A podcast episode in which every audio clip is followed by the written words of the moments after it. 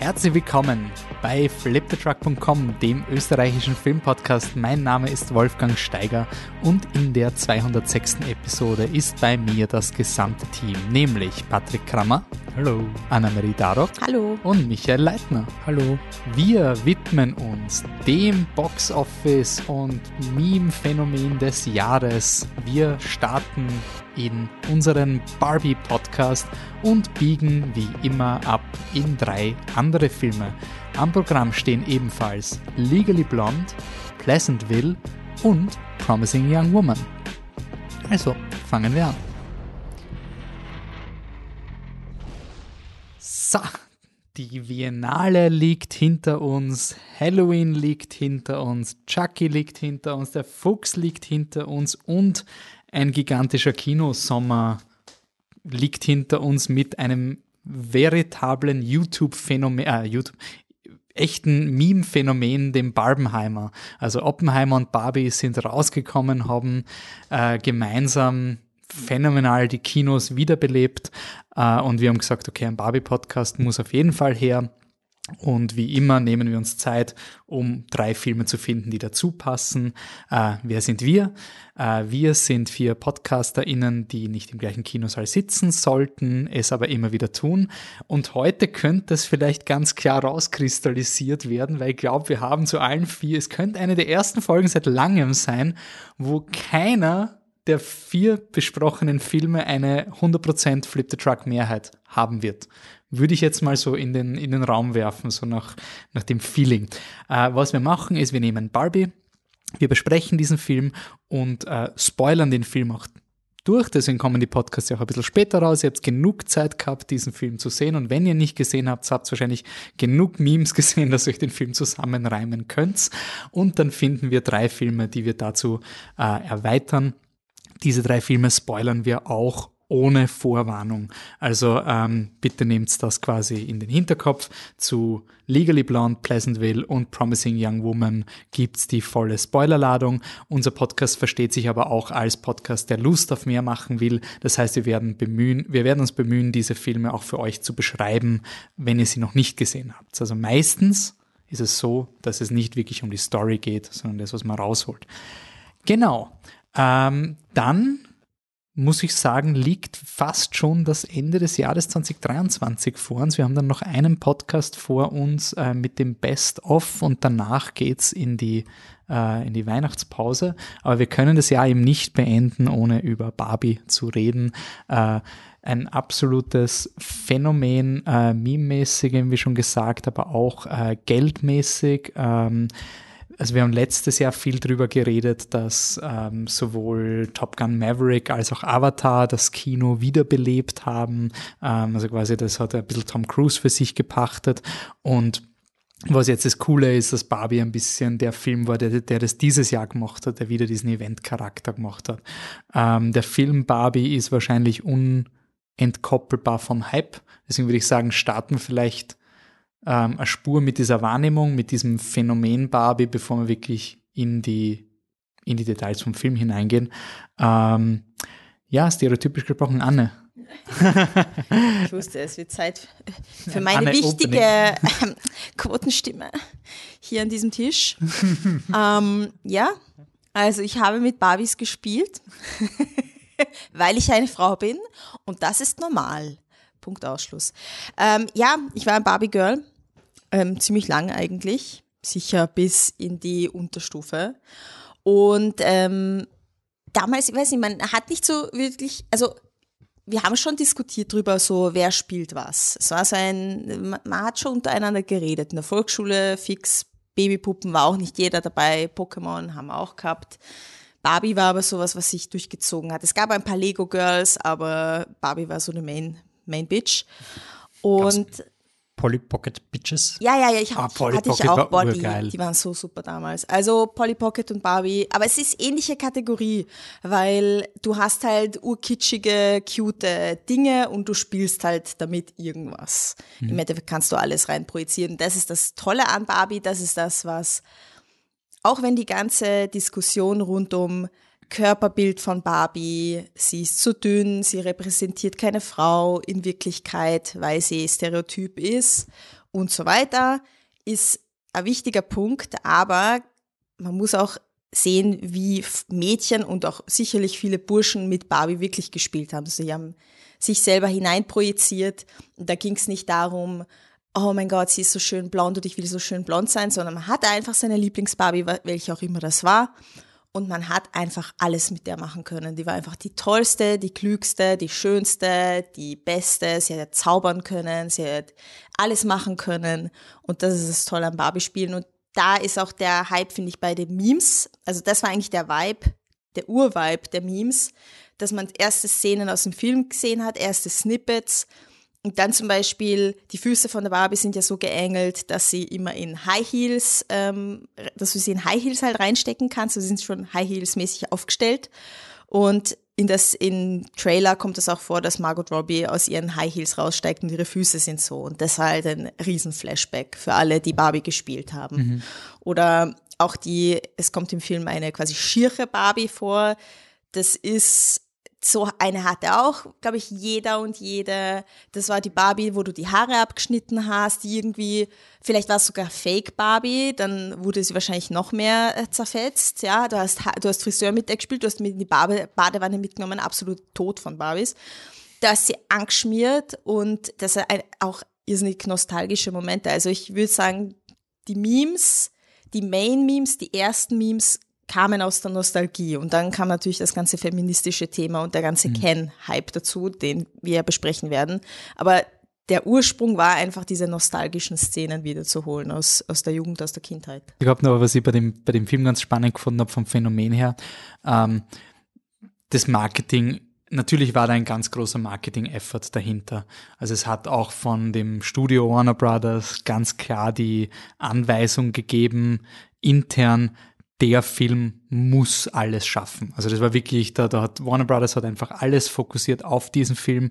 Das Marketingbudget war wahrscheinlich ein Wahnsinn und die Story hinter dem Marketing wird wahrscheinlich eine eigene Doku wert sein, die in ein paar Jahren irgendwann mal kommt. Also da waren super Stunts und, und alles. Also alles wurde auf dieses Filmevent hin geschnitten. Und was aber nicht weiß, wie organisch also wie gezwungen es war und wie, oder wie sehr die Leute das selber gemacht haben, war einfach diese Tatsache, dass sich Leute kostümiert haben und dass diese Kostüme so einfach sein konnten, wie quasi einfach nur eine rosarote Sonnenbrille aufsetzen.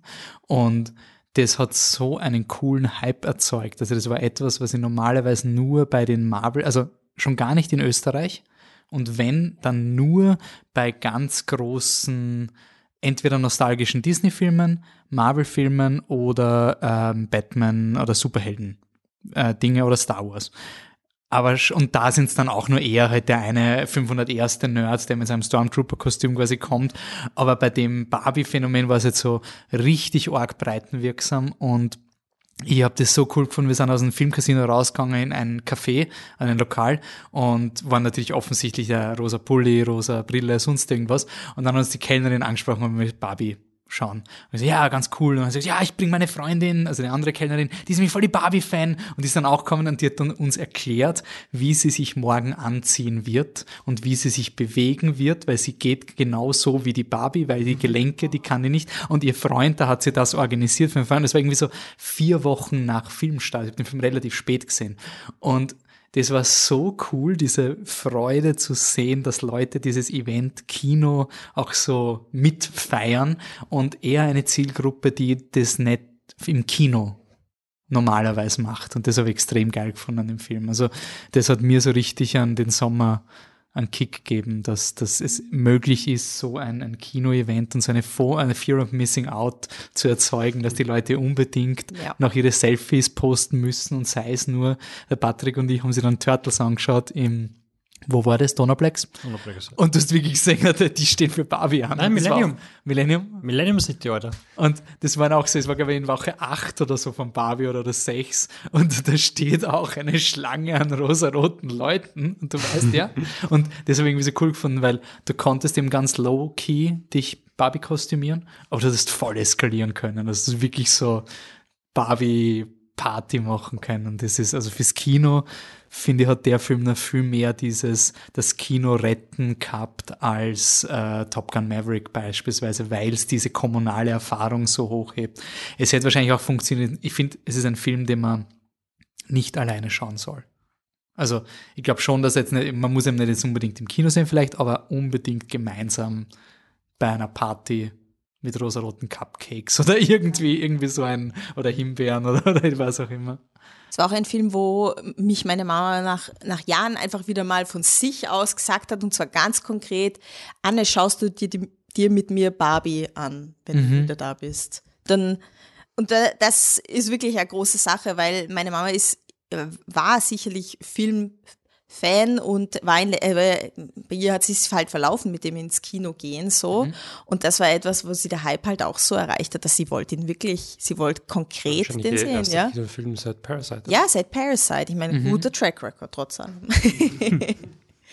ich habe es eigentlich total angenehm empfunden. Ähm, das ist vielleicht auch was, was dann beim Film auch noch besprechen können, weil es da ja auch so ein bisschen eine Diskussion gab, aber ja, vielleicht nicht nicht realistisch oder nicht einmal realistisch genug, aber ob dieses zu sehr pro Frau, also ein schwachsinniges Argument ist in sich schon geschlossen, aber dieses quasi so, dass, dass das halt so Anti-Mann oder dass man da irgendwie so sehr reingibt in diese eine Richtung so und ich habe es einfach im Film schon, aber auch davor eben so schön gefunden. Also ich fand es halt so angenehm, ich ähm, weiß auch nicht, woran das liegt, aber ich persönlich, ich, ich finde es einfach hundertmal angenehmer, so einen Hype, als, als jetzt, ja, Top Gun Maverick war, habe ich jetzt nicht als diesen Hype wahrgenommen, ja. Aber wenn ich mir jetzt vorstelle, quasi die Dynamik, ähm, wo, weiß ich nicht, fünf, sechs, sieben Leute sagen, wie, wie geil sie Top Gun Maverick finden, die finde ich jetzt nicht so romantisch wie die Dynamik, wo fünf, sechs, sieben Leute sagen, wie geil sie Barbie finden. Und ist das halt auch ein Unterschied, ob, ob einer einfach sagt, der Film ist geil oder viele Leute gehen an den Film, weil ja. sie ihn leibend finden oder du hast eben dieses, die Leute wollen sich verkleiden und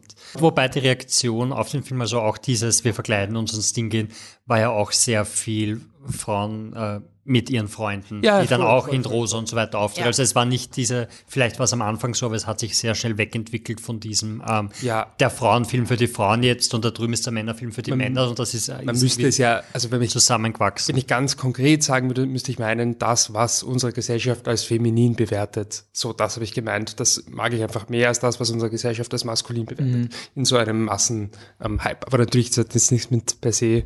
Ich meine, sonst würde es mir ja auch nicht taugen. Aber äh, gehen wir mal zum Film selber. Ähm, Barbie selber, man, man muss sagen, es einen Startvorteil gehabt, weil Lego Movie hat schon mal gezeigt, dass man mit einem seelenlosen äh, Produkt, äh, Propagandafilm trotzdem irgendwie beliebt sein kann. Also dementsprechend war, ich glaube, bei Barbie war man jetzt mal nicht komplett so zynisch wie beim Lego-Movie. Und dann ist Margot Robbie die Schauspielerin, die kennt man halt auch mittlerweile als extreme, also man, sie hat einen anderen Film mitproduziert, den wir heute im Programm haben, den man definitiv auch als feministisch bezeichnen kann. Also wenn die Margot Robbie als Schauspielerin sich mal hergibt, dann so ein, okay. Und wenn sie dann ihren Hebel verwendet, um Greta Gerwig reinzuholen, die man für äh, Lady Bird und Little Women kennt, äh, und Schon, das sind die zwei großen von Greta Gerwig, ja. oder? Also ähm, schon, ja. Und dann schreibt sie mit Noah Baumbach, ihrem Mann, also Lebenspartner, äh, den man für Marriage Story kennt. Und ähm, genau, die machen jetzt, dass quasi alle, alle Fugen sind mal da, dass es jetzt nicht ein komplett seelenloses Zombiewerk ist. Und äh, wir steigen da quasi in diesen ähm, zuckersüßen, rosanen Film ein. Und ähnlich wie der Lego Movie ist es ein Film, der in zwei Realitäten spielt ja, zumindest zwei Realitäten spielt. Ähm, nämlich der Barbie-Welt, das ist diese pinke Welt im Barbie-Land. Ähm, in der lebt Margot Robbie als stereotypical Barbie und die hat halt Every Day is my perfect day. Also alles ist so super, alle, alle Frauen sind voll confident.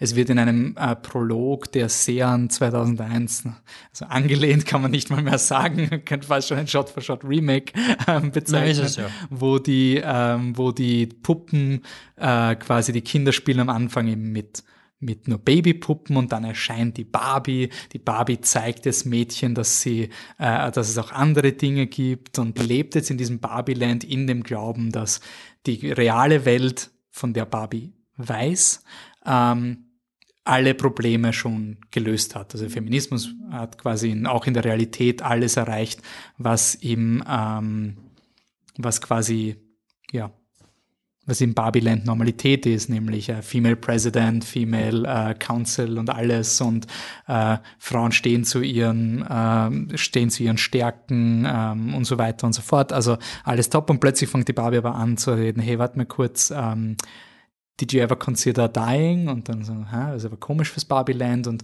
der, das wird immer merkwürdiger für Barbie. Sie, plötzlich kommt kaltes Wasser aus der Dusche quasi, ihr Frühstück verbrennt ihr und sie geht nicht mehr, wie die Anne vorher beschrieben hat, äh, auf ihren Fußspitzen, sondern sie hat Flat Feet und um dieses Problem zu lösen, weil sie jetzt auch noch Orangenhaut zu entwickeln scheint, muss sie äh, zur, wir haben schon erwähnt, die Weird Barbie oder Strange Weird Barbie, Weird Barbie, glaube ich, ja. Einend, deine ganzen dunklen Gedanken kommen aus der echten Welt, wo ein Mädchen, das mit dir spielt, diese Gedanken hat. Und Barbie setzt dir jetzt das Ziel, gut, ich muss in die echte Welt, ich muss dieses Mädchen wieder überzeugen, dass sie fröhlich sein soll, das ist meine Aufgabe, sie tuckert in die echte Welt. Und äh, was sie aber nicht weiß, ist, dass ihr, ähm, ihr Buhler Ken, also wie kann man ihn bezeichnen? Ken ist nicht ihr Boyfriend, das ist jemand, der gerne ihr Boyfriend wäre. Äh, und Ken, sein Beruf ist Beach, also er ist Strand. Er hat aber keine Funktion am Strand, weil er Beach Ken ist, gespielt von Ryan Gosling. Äh, der schmuggelt sich ins Auto und Barbie und Ken kommen in die Realität. Äh, dort kommt Barbie drauf. Warte mal kurz alles, was ich glaubt habe, mit das das Feminismus schon alles erreicht, das stimmt ja gar nicht. Ähm, ich werde übel anbraten, grauslich gejudged die ganze Zeit, ich fühle mich unwohl, alles ist irgendwie gar nicht so wie im Barbieland. Und ähm, in diesem Moment, und wie gesagt, wir haben ja schon gesagt, wir spoilern, aber das ist ein Kniff, der vom Marketing eben nicht verraten wurde, der den Film, finde ich, sehr kreativ macht, realisiert Ken, oh, warte mal kurz, es gibt eine Welt, wo Männer Männer sind. Und er sieht, dass Männer wo Männer mit Pferden die Welt beherrschen. Mit Pferden quasi, weil also dass Männer auf Pferden reiten können und etwas bringen können. Das ist für Ken quasi der Bringer und er beschließt jetzt, alles über das Patriarchat herauszufinden und dadurch droht die Barbie-Welt quasi zu kippen, weil Ken zurückkommt, das Patriarchat dort etabliert und das Barbie Dreamhouse wird zu Kens Mojo Dojo Casa Haus umdesignt. Die Welt von Barbie gerät aus den Fugen und es liegt an Barbie, also ähm, ja, Margot Robbie, Margot Robbie und ähm, äh, einer Frau gespielt von America Ferrara, ähm, die quasi in dem Barbie-Konzern arbeitet. Ähm, die muss quasi mit der Barbie gemeinsam zurück in die Barbie-Welt. Ich suche jetzt gerade nur die Gloria, die Gloria ähm, gespielt von der America Ferrara und eben ihre Tochter, die erwähne ich jetzt nicht, so wurscht. Äh, und äh, die müssen jetzt gemeinsam mit Barbie zurück in Barbieland, um alles wieder zu retten. Und irgendwie kommt Mattel auch noch vor, aber lassen wir das mal außen vor. Gut. Also, Anne, du hast gespielt. Ich hab, du hast Fabi gespielt, du warst Gabi gehypt. Ja, war ich. Best Movie, wo gibt? Ähm, ja, ja, mitunter schon. Ja, ja, ja, doch, doch, nein, nein. Also, wie ich, als ich ihn das erste Mal gesehen habe, war ich halt, war ich gleich mega gehypt und beim zweiten Mal war ich auch mega gehypt. Innerhalb von kürzester Zeit habe ich ihn zweimal geschaut. Einmal zweimal auf Englisch, zweimal im Kino, einmal in Englisch, einmal auf Deutsch. Bei deutsche Synchro top. Bussis gehen raus, also okay. kann man nichts sagen, wirklich nicht. Gelacht, genauso viel gelacht eigentlich wie beim Englischen. Ähm, Baseline, was ich super finde an Barbie. Und das ist etwas, wo wir vielleicht mit Michi noch ein bisschen zanken werden. Ähm, und zwar die feministischen Konzepte und mit, mit dem Bazi-Brate da drüben auch, äh, feministische Konzepte in Barbie. Wenn man sich mit Feminismus beschäftigt, schon länger sich einliest, Videos schaut, ähm, aktiv sich der Thematik annimmt, vielleicht sogar auf der Uni dazu was gelernt hat und so weiter, dann man wie bei jedem anderen Fach häuft man sich ein gewisses Fachwissen an. Wenn man dieser Ideologie sich zuwendet und man findet die gut und so weiter, wird man seinen Weg finden, das in sein Leben zu etablieren. Es wird einem ein bisschen die Brille runtergerissen und man sieht die Welt mit anderen Augen. Und je mehr man weiß, desto mehr interpretiert man vielleicht auch rein und sieht mehr und in jeder Pore der Welt siehst du den Feminismus. Ist so und es ist gut so. Aber man muss irgendwo anfangen und jeder fängt irgendwo, jeder kann, jeder und jeder kann irgendwo anfangen, sich mit Feminismus zu beschäftigen. Und das Gute ist, dass Feminismus und Gute, dass das unsere ganze Welt durchdringt auf einem theoretischen und auf einem sehr praktischen, sehr niederschwelligen Level. Und der Feminismus, der in Barbie gezeigt wird, die Erkenntnisse, die Frauen und Männer auch aus Barbie gewinnen können, sind für jemanden, der sich mit Feminismus schon weiter beschäftigt hat, Dinge, die habe ich schon 15.000 Mal gehört, das ist nichts mehr Neues und so weiter. Ja, absolut, das unterschreibe ich. Aber es gibt so viele Menschen da draußen, deren, für die so ein Film wie Barbie vielleicht der erste wirkliche Ansatz ist, sich damit auf einer Metaebene zu beschäftigen. Das, was sie Tag für Tag irgendwie beobachten und nicht einordnen können, wofür sie keine Worte haben.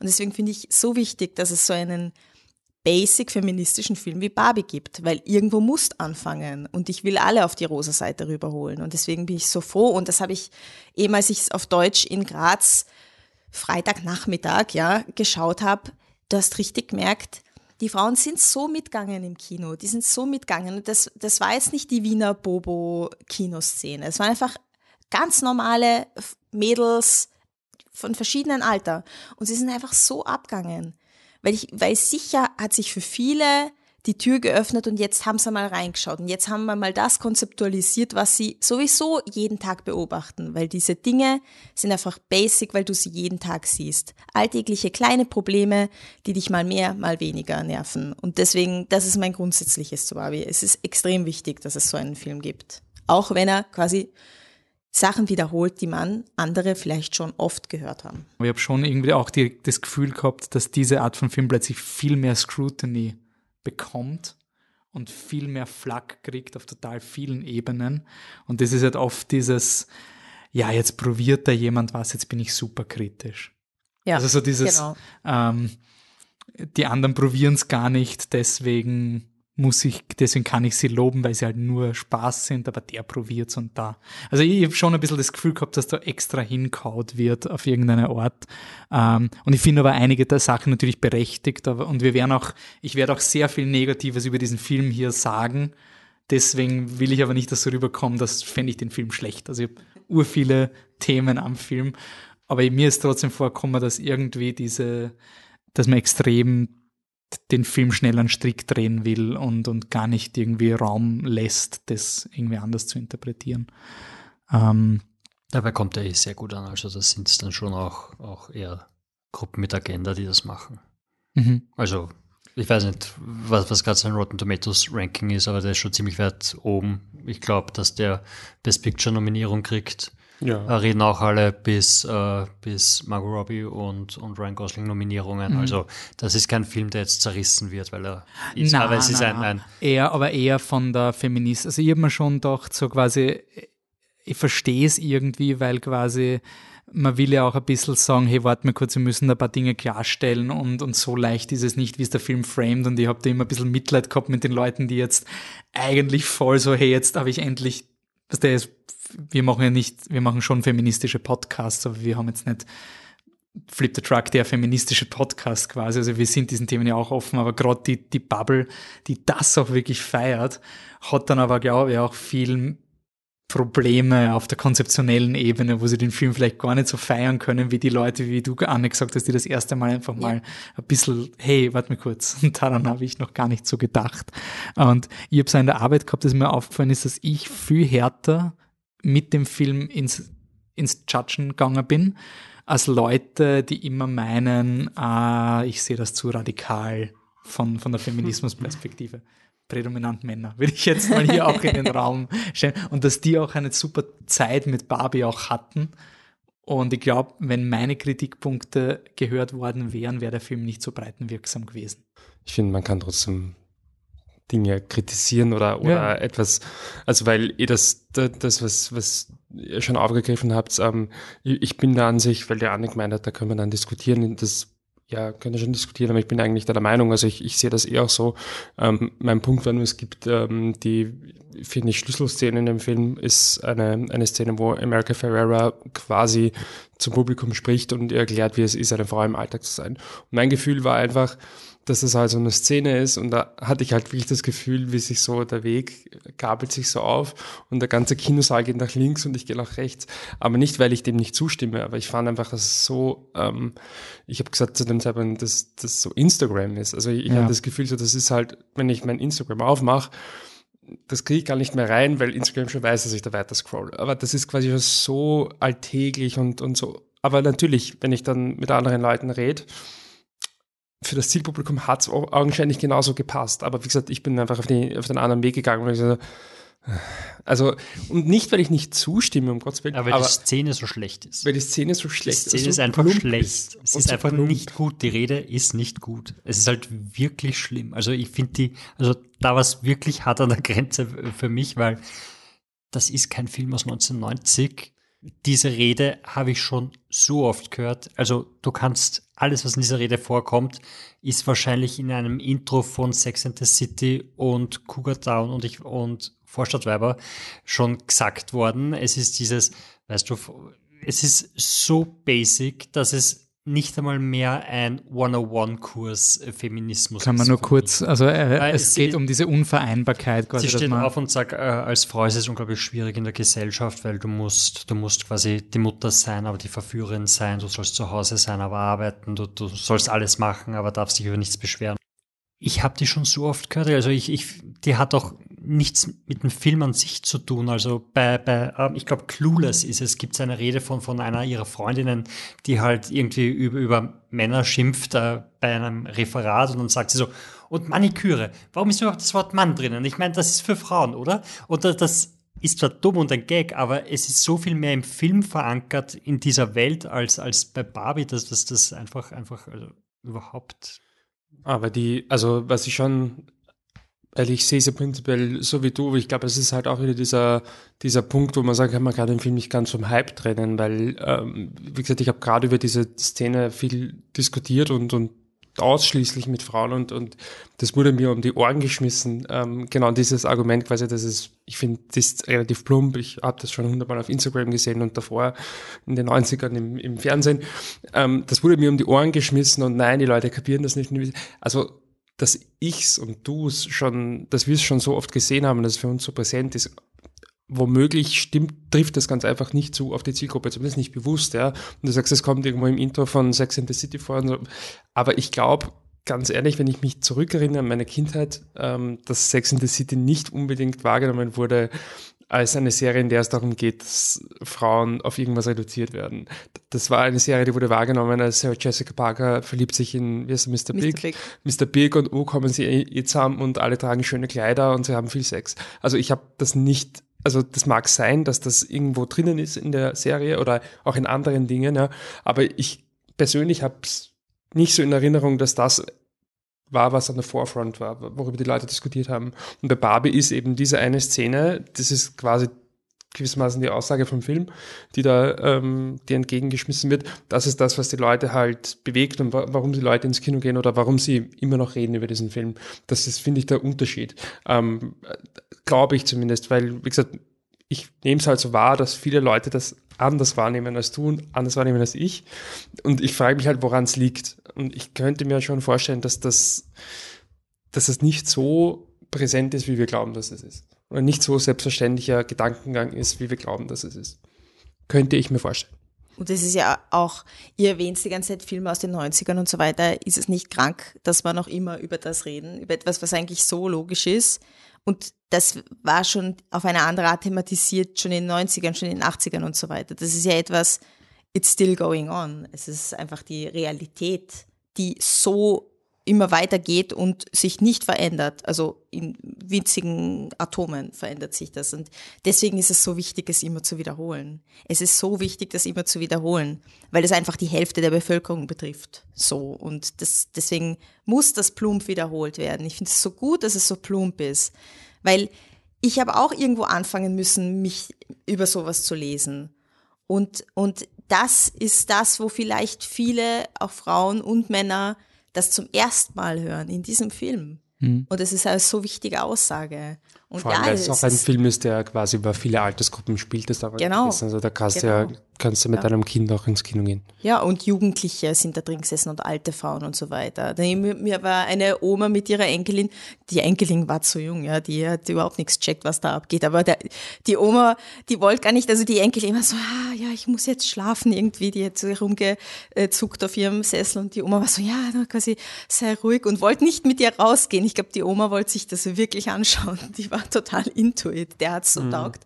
Also es. Und es ist es ja auch etwas, was ja. halt Gespräche fördert. Und von daher, ich finde die Szene auch, ehrlich, ich finde die auch ziemlich schlecht, so wie es der Patzi sagt. Aber weil sie, also ich finde es okay, weil sie funktioniert. Aber das ist das, was ich gemeint habe mit, da gehen im Kino augenscheinlich der Patzi und ich, ich bin doch nicht allein, gehen den einen Weg und der Rest vom Kinosaal mhm. geht den anderen.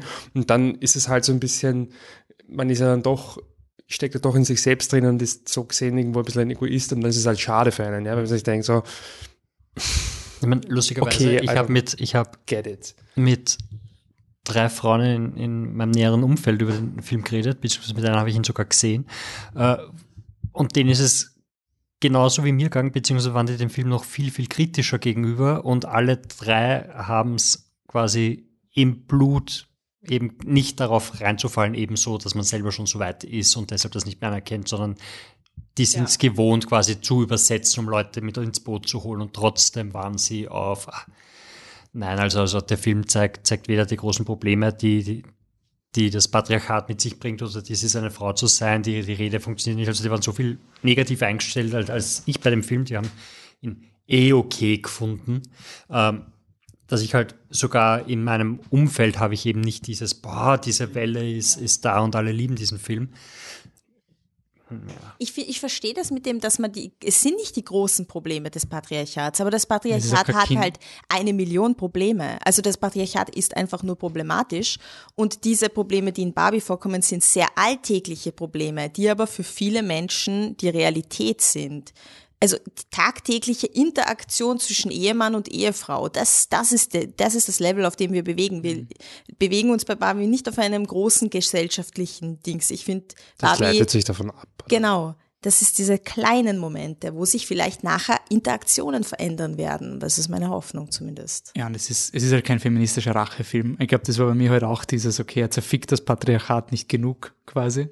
Ähm, das war ein bisschen so mein Ding, aber es ist halt irgendwie nicht die Zielsetzung was ich dem Film ganz stark ankreide, ist aber trotzdem das Mattel. Also ich finde, ja. es ist ganz mies. Also wie Mattel versucht sich da mit so einem Pseudo-Marvel-Humor rauszuwinden, mit so lol, lol, lol, Mattel ist so scheiße, aber am Papier, der CEO ist halt scheiße, aber wie Kens Mojo Dojo Casa House plötzlich Riesenumsatz macht, hätte ich es dramaturgisch viel spannender gefunden, äh, zu sagen, hey, die Männer bei Mattel sagen, passt, mach mal Ken.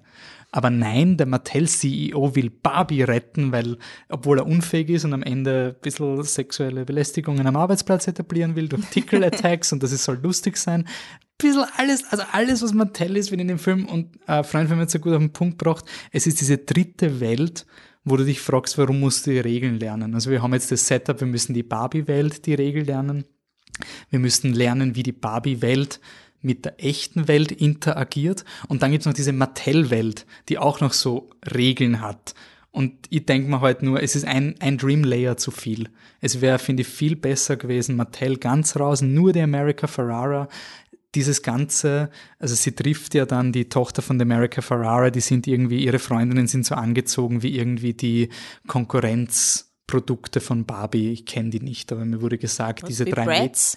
Diese, ich weiß nicht, diese drei Mädchen, die ja. dann die Barbie niedermachen, die sind so vom Style her so wie das Konkurrenzprodukt von Barbie, die auch sagt, Barbie, du bist ein Faschist und sowas. Und haben dieselben Namen wie die Figuren von denen. Oh. Und auf jeden Fall, und da gibt es dann so eine Szene, wo sie sagt, ja, du bist super Fascist und Consumerist und sonst irgendwas und dann so ein But will you address this? Und das finde ich halt schon mies, dass der Film Mattel so die Freikarte gibt das ärgert mich voll, wenn die Leute das abfeiern mit, ah, sie nehmen Mattel voll aufs Quant. Nein, tun sie nicht. Ja, auch die, auch die, Kritik, an, so auch die Kritik, an, Barbie ist ja nicht, die wird im ja, Film geframed als sie macht jeden fertig und was sie sagt, quasi sagt sie nur, um dir weh zu tun und nicht, weil es stimmt. Und ja. dann sagt sie diese Sachen, also quasi diese Kritikpunkte an Barbie und, und dann ist es quasi, oh, sie haben die Kritik an Barbie gebracht, aber nein, also, und dann gibt es noch einen Geist. Ah ja, genau, oh Gott, ich wieder vergessen. Die, die Erfinderin von, äh, von der Barbie-Puppe wohnt als Geist im Mattelhaus und taucht immer auf, wenn es notwendig ist, um dann eine äh, lange Rede zu halten, die die ganze Luft aus dem Film rausnimmt und furchtbar ist. Ähm, aber yay. also der dritte Akt bei dem Film war, war wirklich hart. Also ich finde, der dritte Akt funktioniert einfach nicht, weil sie mindestens zweimal, wenn nicht dreimal dasselbe Ding machen. Und zwar, es wird ein, ein Problem angesprochen, dann stehen alle da, ah, wie machen wir das? Und dann kommt eine Figur aus dem Off und sagt, das machen wir so. Zuerst taucht dann der CEO auf, der, der, der, halt die Lösung präsentiert, dann kommt der Geist, der die Lösung präsentiert und du sitzt dann so, oh, schon wieder, oh, schon wieder. Und ja. Also ja, ich, ich verstehe, warum er wahrscheinlich zu Hause alleine nicht funktioniert, weil es ist, ich weiß nicht, ich kann, ich kann ihn in meinem Kopf nicht trennen, aber ich glaube, es ist jetzt strukturell gesehen und so weiter jetzt nicht so ein toller Film. Aber es ist, also es ist ein toller Film, es ist ein tolles Erlebnis, es ist, es ist viel so toll, aber es ist jetzt, weiß ich nicht, es ist einfach. Ich muss aber ich weiß schon, gar nicht, wie man es formulieren soll. Ich will aber schon ähm, zwei Sachen ähm, noch sagen. Das eine ist, ähm, es gibt die, die Szene, wo äh, Barbie zum ersten Mal in der echten Welt ist und da fahrt sie auf Rollerblades gemeinsam mit Ken und ähm, innerhalb von ein paar Momenten kapiert sie halt eigentlich, was hier eigentlich abgeht.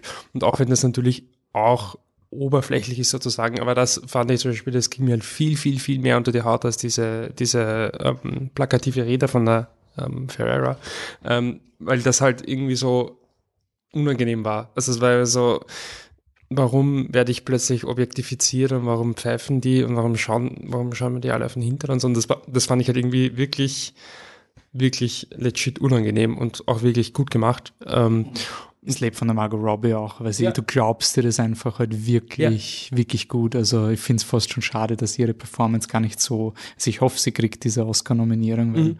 der Film wird, du glaubst einfach, dass sie das ist. Ja. Also du, du bist so schockiert wie sie, nur weil sie das so gut macht, finde ich. Einfach so ein, natürlich Framing und alles, aber die Emotion kaufst du ja so ab, dass das jetzt wirklich schlimm ist und du hinterfragst es nicht. Ja. Außer nichts hinterfragen, das ist schlimm. Nein, nein, aber es, es, nein, nein, es hätte Platz sein können, ja. wie ja. sie darauf reagiert. Und sie ah, spielt es so intim und sie ist so bestürzt, dass du als Publikum Stimmt, dich so reinfallen lassen kannst. Also, du, find, ich habe das gar nicht hinterfragt. Ich meine, Best Case, das wäre, finde ich, das Best Case, sagen wir in 20 Jahren, der ist komplett veraltet und Gott sei Dank haben wir uns mittlerweile weiterentwickelt. Springen wir 20 Jahre zurück und schauen, was damals pinker Pop-Feminismus war. Äh, wir haben Legally Blonde ins, ähm, ins Boot geholt, aber rein aus dieser Idee, hey, wir haben da irgendwie so diesen anderen pinken Energiefilm von vor 20 Jahren mit Reese Witherspoon, ähm, Regie Robert Luketic, Drehbuch Karen McCullough Lutz und Kirsten Smith, basierend auf Legally Blonde von Amanda Brown. Ähm, Michi, kannst du uns erzählen, worum es in Legally Blonde ähm, geht? Ja, kurz zusammengefasst, die Reese Witherspoon spielt ähm, Elle Woods, ähm, die ihren Schulabschluss macht und sich wahnsinnig freut, freut, denn ihr Boyfriend wird ihr noch am selben Abend einen oder wieder einen Abend einen Heiratsantrag machen und sie ist. Das Wichtigste im Leben einer Frau. Das Wichtigste im Leben einer Frau. Ähm, muss dazu sagen, sie ist eine junge Frau, die viel rosa trägt, blonde Haare hat, natürlich blond. Sorry, hast du Schulabschluss gesagt? Was nicht Schulabschluss? Es ist ein Bachelor. Ne? Bachelor. Bachelorabschluss. Ja, ähm, macht und äh, genau, und ihr Freund wird ihr einen Herzantrag machen. Sie kann es quasi nicht erwarten, weil sie ist also ein klassisches Girly Girl und ähm, das ist das höchste der Gefühle, ist ein zu heiraten. Und äh, freut sich also wahnsinnig, ähm, bereitet schon ihre Freundinnen auf die Feier vor und dann passiert der große Moment und ihr Freund sagt ihr, dass er sich trennen möchte. Und das ist dann halt der große Twist. Er will nämlich nicht mit ihr zusammen sein, aber eigentlich nicht, weil er irgendwie ein Problem mit ihr hat oder weil er es nicht hübsch findet oder was auch immer. Aber er meint, unsere Leben werden sich in unterschiedliche Richtungen entwickeln. Du bist quasi, so sagt er das zwar nicht, aber halt so ein, so ein Püppchen, das passt dann nicht so zu mir. Ich brauche was Besseres, weil ich werde jetzt an die Harvard University gehen und ich werde dort Recht studieren.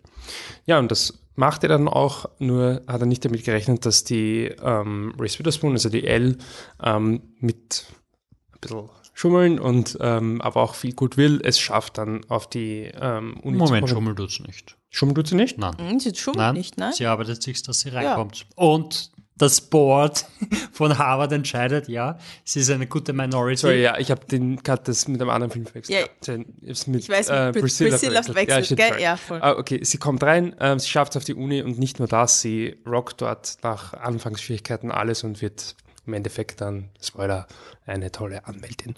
Und ähm, auf diese Art und Weise gewinnt sie dann wohl theoretisch auch das Herz ihres Boyfriends, Ex-Boyfriends zurück, nur dass sie das dann natürlich nicht mehr möchte. Stattdessen gibt es dann den Luke Wilson. Und der sehr cute ausschaut, die war sehr so, hm, nice. Das ist so ganz grob, das mhm. war eigentlich der Film.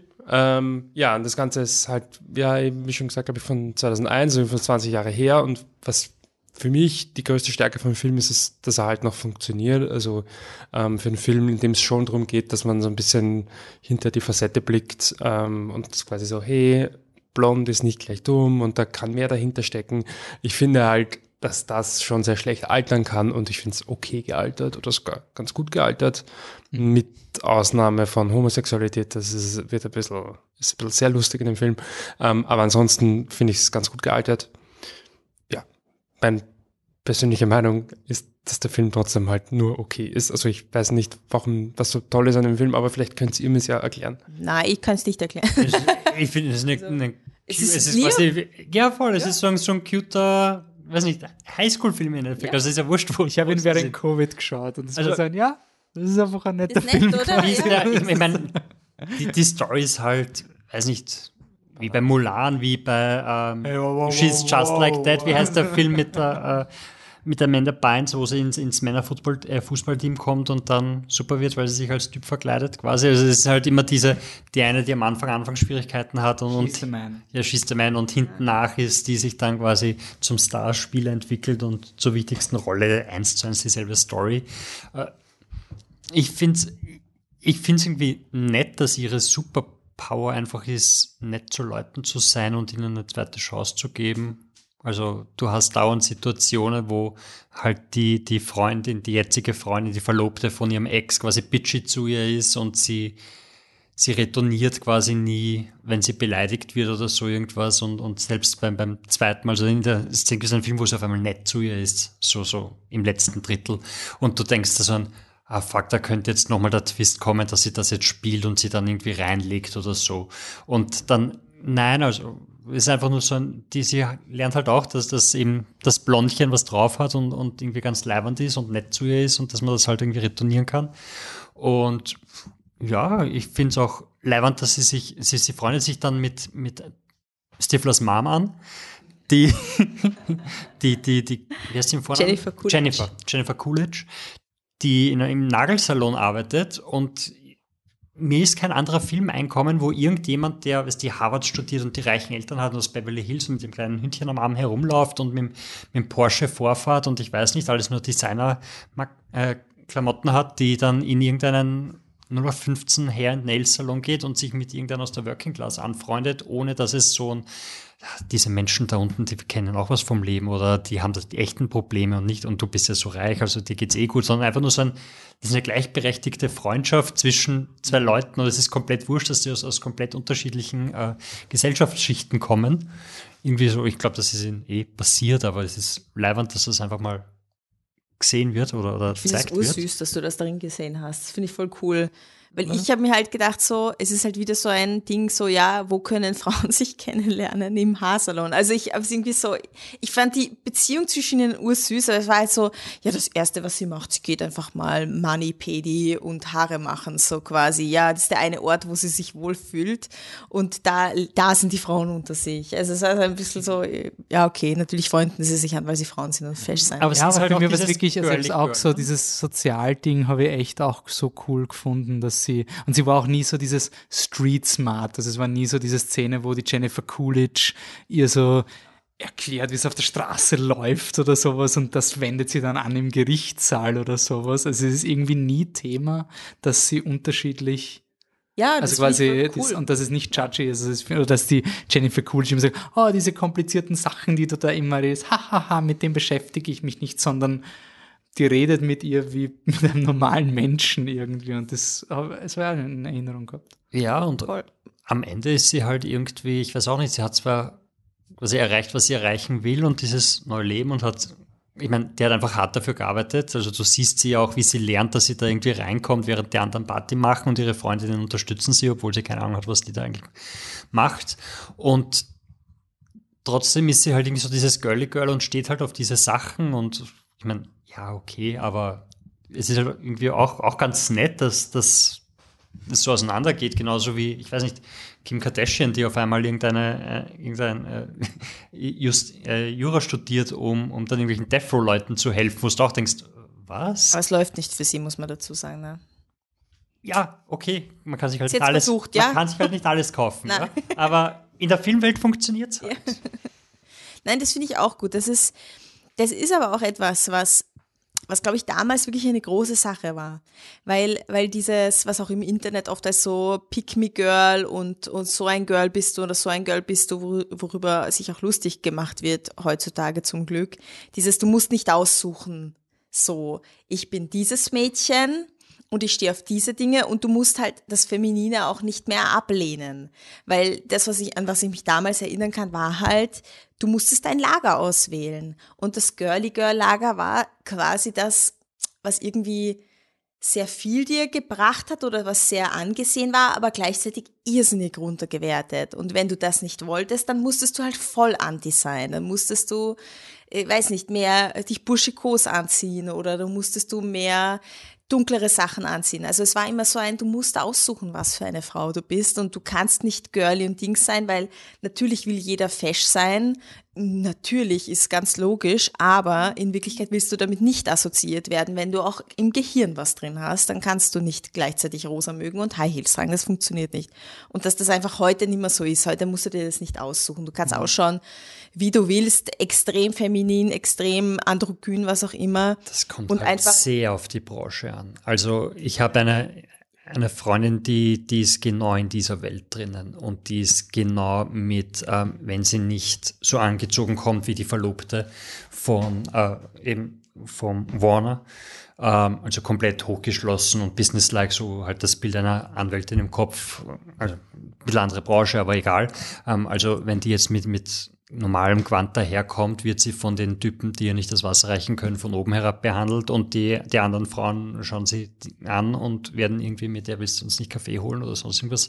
Äh, also, also die kriegt das auch heute noch genauso ab. Ja. Und deshalb habe ich mir das bei dem Film auch, auch gedacht, so die, das ist halt alles, also sie haben eben diesen großen äh, Fall, sie, sie, ver, äh, sie verteidigen eine, eine angebliche Mörderin und der Professor hat sich ein paar Studierende geholt, weil gratis Arbeitskräfte und, und zu dem zu der einen sagt halt immer, hol mir Kaffee. Und dann gibt es auch die Szene, wo er sagt, mich schickt immer Kaffee holen. Meinen Freund schickt er nie Kaffee holen.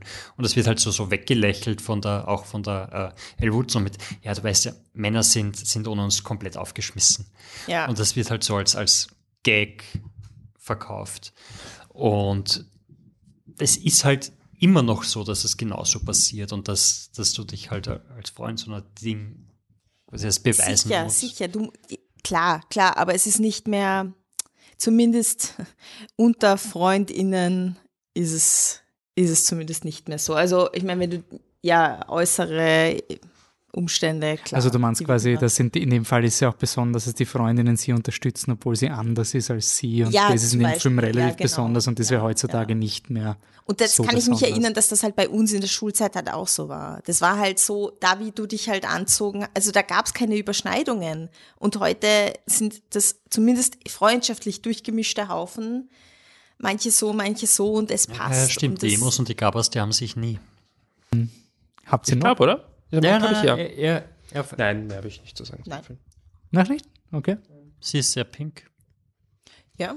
Ist geil. Also auch, auch, auch da ist sicher die, die Anzahl der, der Pink in der Welt äh, zurückgegangen, äh, wie der Film rausgekommen die ist. Pink-Pigmente. Ja. Wir, wir können einen ähm, generell bei den Filmen, wir sind wir können über Schauspieler quasi den Weg führen. Es, Mhm. es ist quasi über Ja, jeden sagt, Film ist Pinkometer gibt es jetzt Ah, zum was dritten- eingeführt. Zum Ding. Es geht zu jedem Film. Okay, dann, da, ich bin überrascht beim vierten Film, aber über, also du, ich glaub's dir.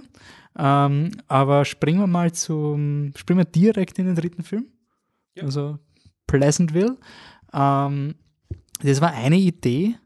Ich bin irgendwie lustigerweise über diesen Film draufgekommen, über eine von unseren HörerInnen, weil die quasi den, ähm, die äh, hat auf Letterboxd, habe ich so gesehen, eine Review von Pleasantville von, ich glaube, es war die, eh die Julia. Und ähm, habe ich mir gedacht, aha, spannend, den habe ich schon Ewigkeiten nicht mehr gesehen und sie hat so geschrieben, hey, der ist irgendwie ganz interessant von den Konzepten. Und haben wir den angeschaut und irgendwie ganz lustig, weil ich den Film vor eben 20 Jahren oder sowas gesehen habe, 98 ist er rausgekommen. Ich habe ihn 100 pro VHS gesehen, nicht im Kino. Mit Passt aber zu dem Film. ja, äh, mit Tobey Maguire und Reese Witherspoon. Ähm, Pleasantville ist die Geschichte von ähm, einer, ja, dem David, der ist, also Tobey Maguire, der der ist totaler Fan von einer TV-Serie aus den, also, also uralt Schinken, schwarz-weiß 4 zu 3 äh, TV-Serie mit einer heilen Welt, wo eben so Figuren wie der George, gespielt von William Macy, und ähm, die Betty, seine Frau Betty, gespielt von Joan Allen, ähm, die haben so eine heile Welt und da gibt's quasi die Betten sind getrennt und ähm, die, der, das größte Event ist so quasi der kleine Timmy äh, hat mal einen, einen Sound streichen müssen. Ungefähr so sind die epischen Levels. Und es ist gleich am Anfang klar, dass der David, also Tobey Maguire-Figur, sich da aus der Realität flüchtet. Also die Mutter ist ähm, geschieden, glaube ich. Ich weiß nicht, ob es Ja. explizit gesagt Doch, wird, aber doch. ist alleinerziehende Ja. Mutter. Nein, nein, Ah, doch, doch. und telefoniert am Anfang gleich mit, dem- mit dem Ex-Mann, der die Ja. Kinder nicht nehmen will. Ja. Und sie fährt eigentlich mit dem neuen Boyfriend in die Therme. Mhm. Sie ist Malcolms Mom, was alles sehr viel komplizierter Ja. macht irgendwie. So, wann schreit sie? Und das, das also quasi gleich zu Beginn wird gezeigt, ähm, passt, das hat einen Grund, warum sich der in dieses Pleasantville flüchtet, in diese heile Welt, wo noch alles okay ist. Äh, und die Schwester, die Reese Witherspoon, die wieder dabei ist, äh, die Jennifer, die hat an dem gleichen Abend, wo der Pleasantville Serienmarathon ist, ein Date mit einem, so einem Jock von der, äh, von der Schule quasi. Und dann streiten sich die beiden Geschwister, die Fernbedienung wird kaputt und wie es der Zufall will, kommt ein magischer Reparaturmann irgendwie, klopft an und gibt ihnen eine Spezialfernbedienung, der wird gespielt von Don Knotts, der ist gecredited als TV Repairman, ähm, nur damit wir da Vollständigkeit haben. Intros sind immer so. Ja, auf jeden Fall. Ähm, mit dieser Spezialfernbedienung werden sie in dieses Pleasantville hinein teleportiert und müssen jetzt die, oder sie nehmen die Rollen der beiden Kinder von der Familie ein. Also die Kinder von George und Betty. Und der David ist voll auf, hey shit, wir sind jetzt in Pleasantville, wir dürfen da nichts verändern, die Leute sind urgerne so. Und ähm, die Jennifer sagt, Alter, es ist mir doch scheißegal und äh, du hast mir den Abend versaut und ich mache jetzt, was ich will und ich fange da jetzt an, die Lovers Lane wirklich zur Lovers Lane, zum äh, Lovers Lake quasi. Das heißt in Pleasantville halt nur so, man sieht nicht, was da passiert. Jetzt machen wir mal richtig äh, Sexy Time und sowas und sexuelle Entfaltsamkeit und alles und was auch immer und das geht's ab und was beginnt ist, dass ganz Pleasantville äh, die Personen, die quasi da ein bisschen von der Jennifer inspiriert werden, mal was anderes zu machen, beginnen sich zu verfärben und sind nicht mehr schwarz-weiß, sondern haben Farbe. Ähm, der David findet das nicht okay, weil hey, hör auf, da Pleasantville zu stören, die sind gerne so und du hast nichts an Pleasantville zu ändern. Äh, die Parallele dann zum Ken finde ich irgendwie dann ganz stark mit diesem, du hast diesen einen, also das in Barbie ist eher so, der Ken will das Patriarchat in der Barbie-Welt etablieren und hier checkt der David ja gar nicht, wie sehr er diese patriarchalischen Regeln halt aufzwingt. So, alle, die im Pleasantville sind, sind glücklich und du, Jennifer, die hier das erste Mal ist, hast auf keinen Fall die Leute auf eine andere Idee zu bringen, weil alles in Pleasantville ist super, super, super und es ist halt nicht super, super, super. Und die Leute erkennen langsam, sie wollen was anderes, sie wollen vielleicht nicht diese Rollen, die sie in Pleasantville einnehmen. Und dann gibt's natürlich die weiße Männerfraktion, die immer noch schwarz-weiß ist, die unbedingt Pleasantville erhalten wird und beginnt Segregation anzudenken zwischen literally in dem Film halt colored people, also nicht mehr schwarz-weiß Personen, aber alles weiße Personen, weil es ist eine TV-Serie aus den uralt Dingen. Und wenn man böse ist, könnte man jetzt sagen, ist ein Film, wo weiße Leute auch mal Racism erleben, weil ähm, die Colored ja. People quasi äh, plötzlich ausgegrenzt werden. Ja, für mich war das irgendwie so ein, hey, oh, ich habe mich urgefreut, dass ich den Film wieder gefunden habe und habe ihn einfach urgenossen und oh, äh, ja. Ich habe den ja noch nie gesehen oh. gehabt okay. und habe ihn halt zum ersten Mal geschaut und, und ja, ich meine, tief ist er nicht, aber er ist halt sehr plakativ und, und ich finde, das funktioniert halt auch ganz gut, wenn dann die, die Color-Schilder kommen und das alles und, und also die Idee dieser Gesellschaft, äh, die sich da irgendwie ändert und dann hast du halt eine Gruppe von Leuten, also die Szene mit dem Vater, wo er fragt, wo, wo sein Essen ist, halt, die ist halt super, weil das ist ein, der hat keine Ahnung, was abgeht und auf einmal verändert sich die ganze Welt um ihn um und um und er wird irgendwie zurückgelassen und, und er ist er lebt aber böse. Pleasantville ja, ja so und geht hey, ganz alles schockiert. ist anders. Was, was, passiert gerade und ist es nicht schlimm? Und, und die Frau verliebt sich halt und, und es wird die Scheidung und die Trennung erfunden und Sex wird erfunden und nicht, Kunst wird entdeckt und natürlich, wenn es Kunst gibt, gibt es Bücherverbrennungen, because why not? Es ist irgendwie das genaue Gegenteil von, von Barbie, weil hätten sie dort die Bücher verbrannt, hätte Ken nie was über das Patriarchat gelernt, während sie hier. Und ich, ja, ich meine, ich, ich, ich habe die Regeln in dem Film nicht ganz verstanden, muss ich sagen. Also, so, ich glaube, es gibt keine. Ich glaube auch so, so, when convenient, dann wird wer bunt oder irgendwas anderes bunt. Also es gibt eine echte Adam und Eva Szene, wo sie ihm den Apfel vom Baum reißt und ihm hinhält und er beißt ab. Aber dann, nicht mal dann wieder irgendwie farbig oder so. Also es ist, der, der Film macht, macht so Regeln des Films, keine Ahnung, warum das Gras auf einmal grün ist. Ähm, aber, aber. Das Gras hatte wilde Gedanken. Ja, sonst irgendwie. sonst irgendwie ja, es ist halt so ein symbolisches Ding von eher, aber auch der Symbolismus aber, äh, funktioniert, nicht. Nein, also, weil, weil, wenn er farbig wird, weil er wenn man die Goschen hat und kurz davor hast du eben Leute, die auf einmal randalieren und, und zum Plündern anfangen und man, eigentlich müsste das auch, weil Gewalt naja, gab es nie in dieser Welt. Also. Ich, naja, nein, ich glaube ich glaub nicht, dass Gewalt nicht gegeben hat. Ich glaube schon, dass diese Leute das immer in dieser Natur hatten, aber es in Pleasantville nicht so thematisiert wurden. Aber es ist quasi dieser Typus, der dann richtig ungut wird in Pleasantville waren sie halt normal und nicht gewalttätig, aber von ihrem Persönlichkeitsprofil waren die quasi einfach geprimed, da weiterzugehen. Also für mich war es immer so, wenn eine Figur weitergeht in ihrer existierenden Schiene, dann bleibt sie schwarz-weiß. Und diese Leute, nur weil es Gewalt nicht explizit in Pleasantville gegeben hat, diese Rolle in der entschärften Pleasantville-Version ist in der radikalen Version halt ein Bücherverbrenner. Aber das ist die gleiche Person. Was ich so empfunden habe, war halt, du verfärbst dich, wenn du irgendwie eine persönliche Entwicklung machst. What, in ja. welcher Art auch immer. Nur das für dich ist schon einigermaßen offensichtlich, dass der Film da halt andere Maßstäbe ansetzt. Ähm, dass halt der eine muss halt nur mal vom, muss halt nur das machen und andere müssen viel weiter gehen. Also es dauert ziemlich lang, bis sich ähm, die, die Hauptfiguren verfärben, aber im Gerichtssaal am Ende macht es Schnips und alle verfärben sich einfach nur, weil man ihnen quasi einmal kurz den Spiegel vorgehalten hat. Und das war so, das war halt einfach ein dramaturgischer Gag und er war gut, okay, super, aber es Sorry. Aber wenn es ein Film nicht schafft, die Regeln so zu etablieren, dass du, dass, dass es dich zumindest nicht stört, ja. dann. Ich meine, mir ist es halt zum Beispiel Problem. nicht gestört. Ja, voll. Ja. Und ich, ich glaube aber schon, also zum Schluss war es eine Convenience-Lawine. Also zum Schluss ja. in dem Gerichtssaal wird dann einfach beschlossen, Schalter um und, und jetzt sind wir. Aber zum Beispiel die, also ich habe es zum Beispiel nicht unrealistisch gefunden, dass diese Bücherverbrennertypen sich nicht einfärben, quasi.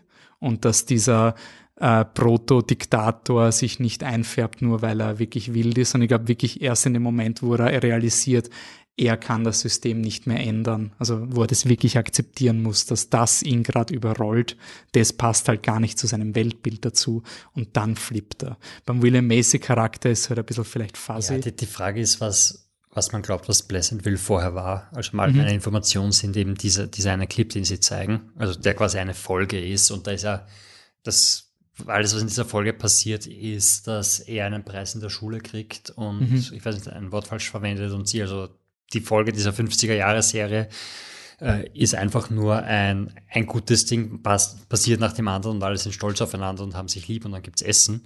Eben in dieser 50er Jahre glorifizierten, so ist das Leben als Familie mit, mit dem weißen Zaun, wo es halt eben, für mich gab es keinen Charakter, der irgendwie böse ist in dieser Welt, weil diese Serie existiert nicht mit etwas Bösem und jeder Mensch lebt quasi fünf Prozent von dem, was er kann. Und deshalb passiert der Frau zum Beispiel, dass sie zum ersten Mal. Also findest merkt, du nicht, also für mich war das schon so ein, die heile Welt hast du nur, wenn halt solche unterdrückenden Gedanken, die dann zum Schluss hochkommen von diesem, wenn das so weitergeht, dann sind die Frauen nicht mehr am Herd. Also diese Welt von Pleasantville, wie sie sich framed, geht nur auf Kosten von Leuten durch Unterdrückung.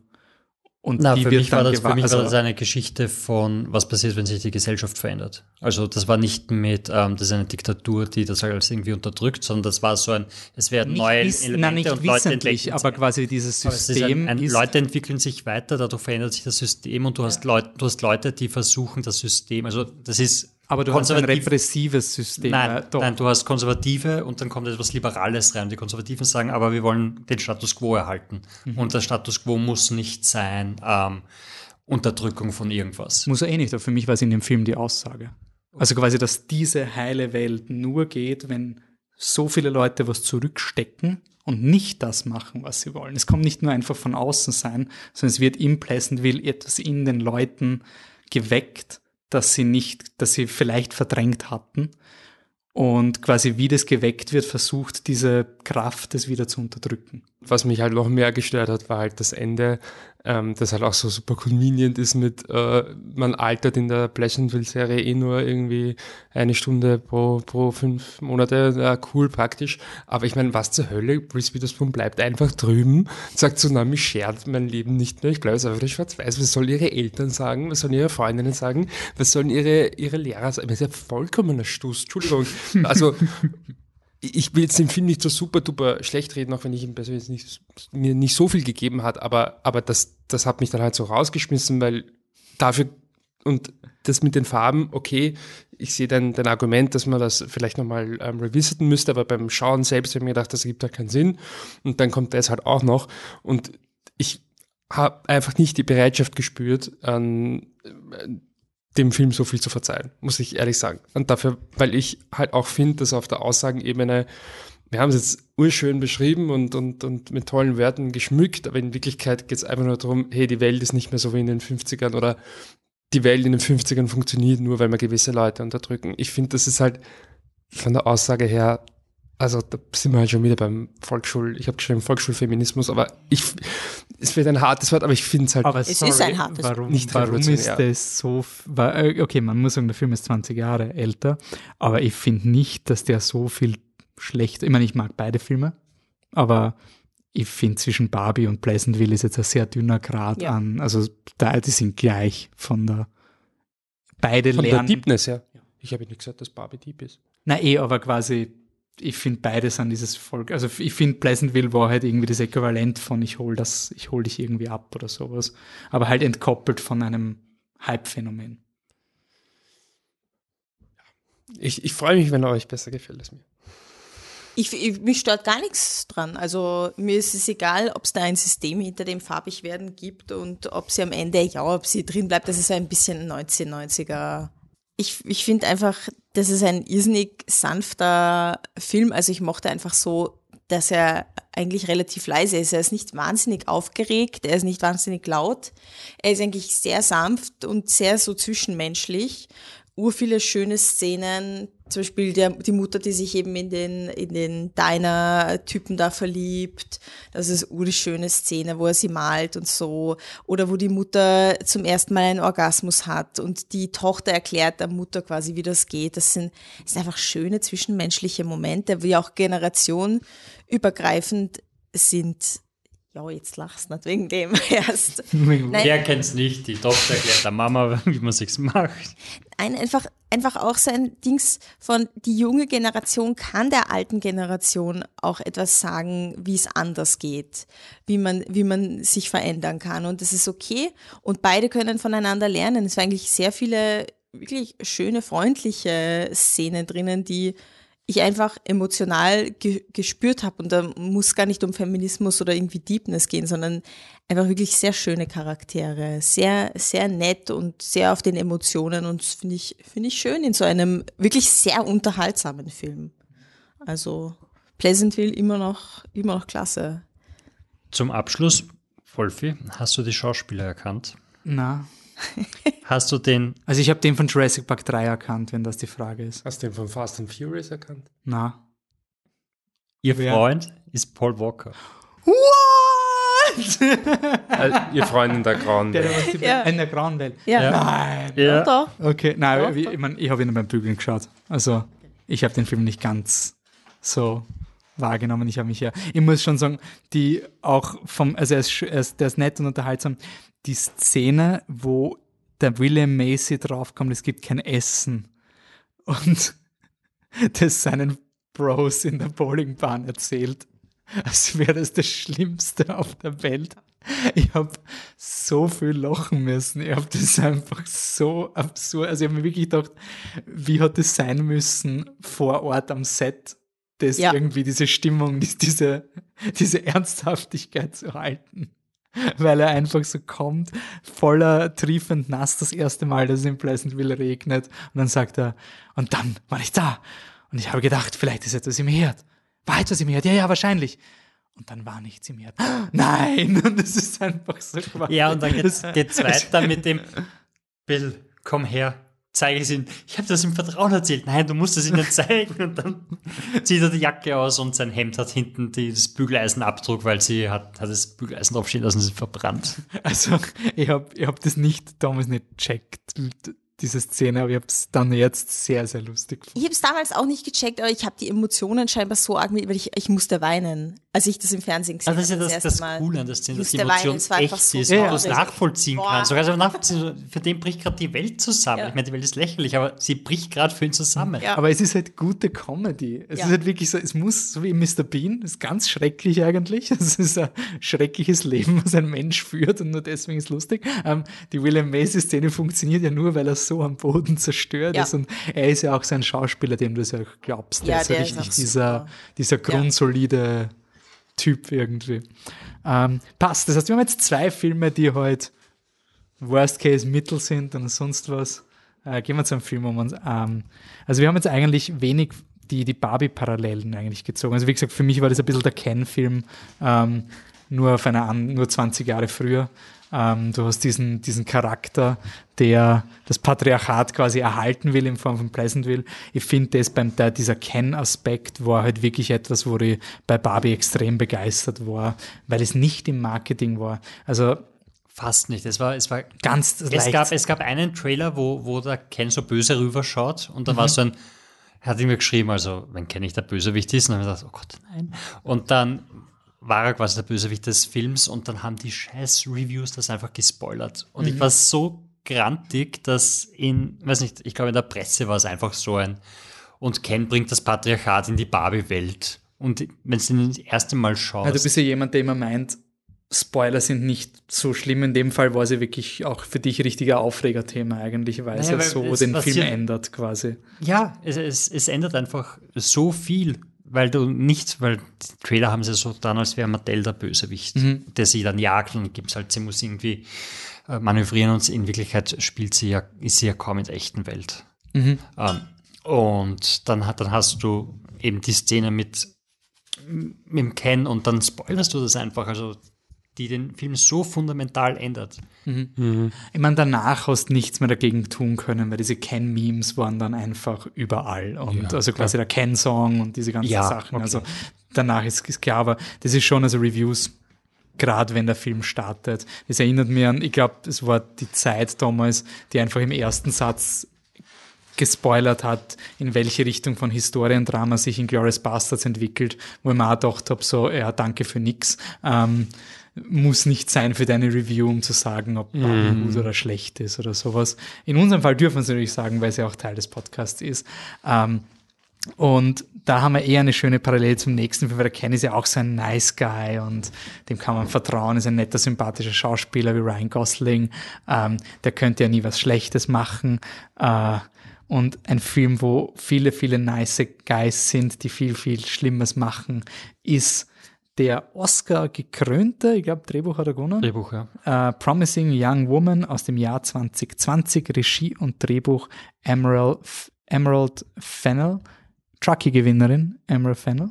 Ich glaube, zweifache sogar. Also ich glaube, Promising Young Woman hat zwei Truckies bekommen, einen Ehrentruckie und einen Drehbuch-Truckie. Und sie spielt Mitch in Barbie.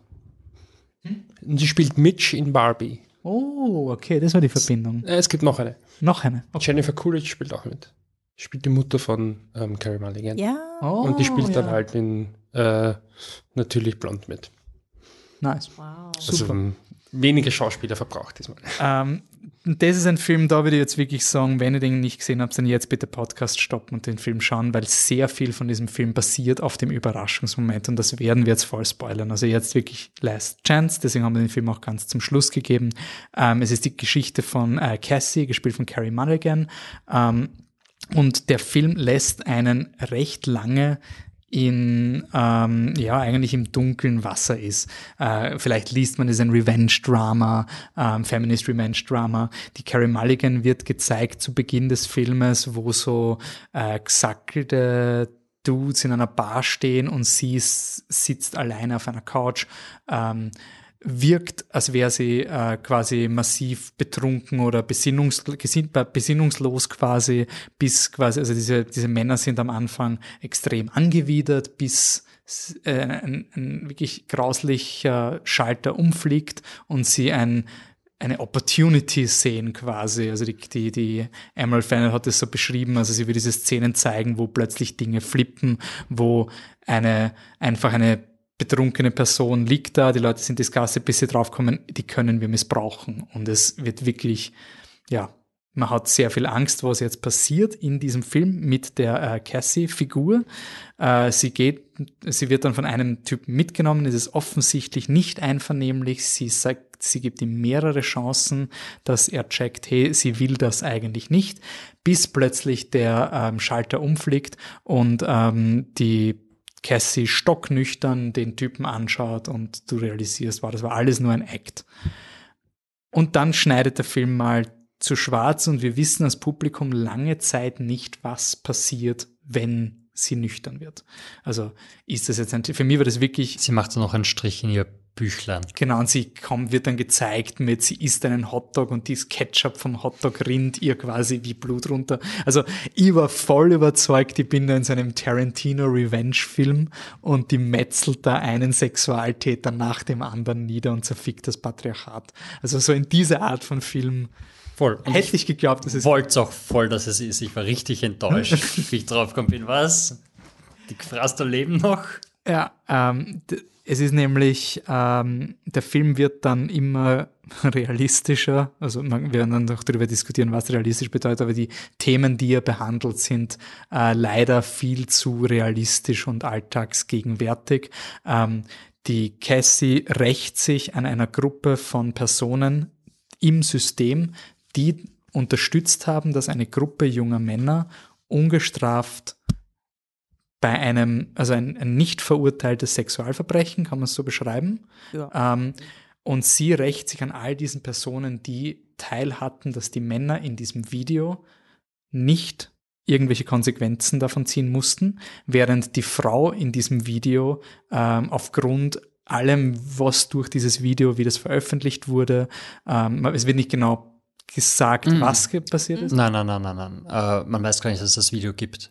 Es gibt eine Frau, also, die sagt, sie wurde vergewaltigt. Und niemand glaubt. Und, und niemand glaubt dir, weil, ah, naja, die armen Burschen und wir können ja keine Karriere verhauen, ja. nur weil also du das sagst. So viel Alkohol ja. immer aber die Videos ja wurden geteilt in WhatsApp in Gruppen. Ja, aber das, jeder, mehrere, das ist, das ist ein, ein, ein, quasi ein, ein Twist. Das, ja. Ist, ja, aber Grundaussage ich, ja, ist, es, gibt eine, es gibt eine Anschuldigung und äh, niemand glaubt dir und deshalb tötet sie sich.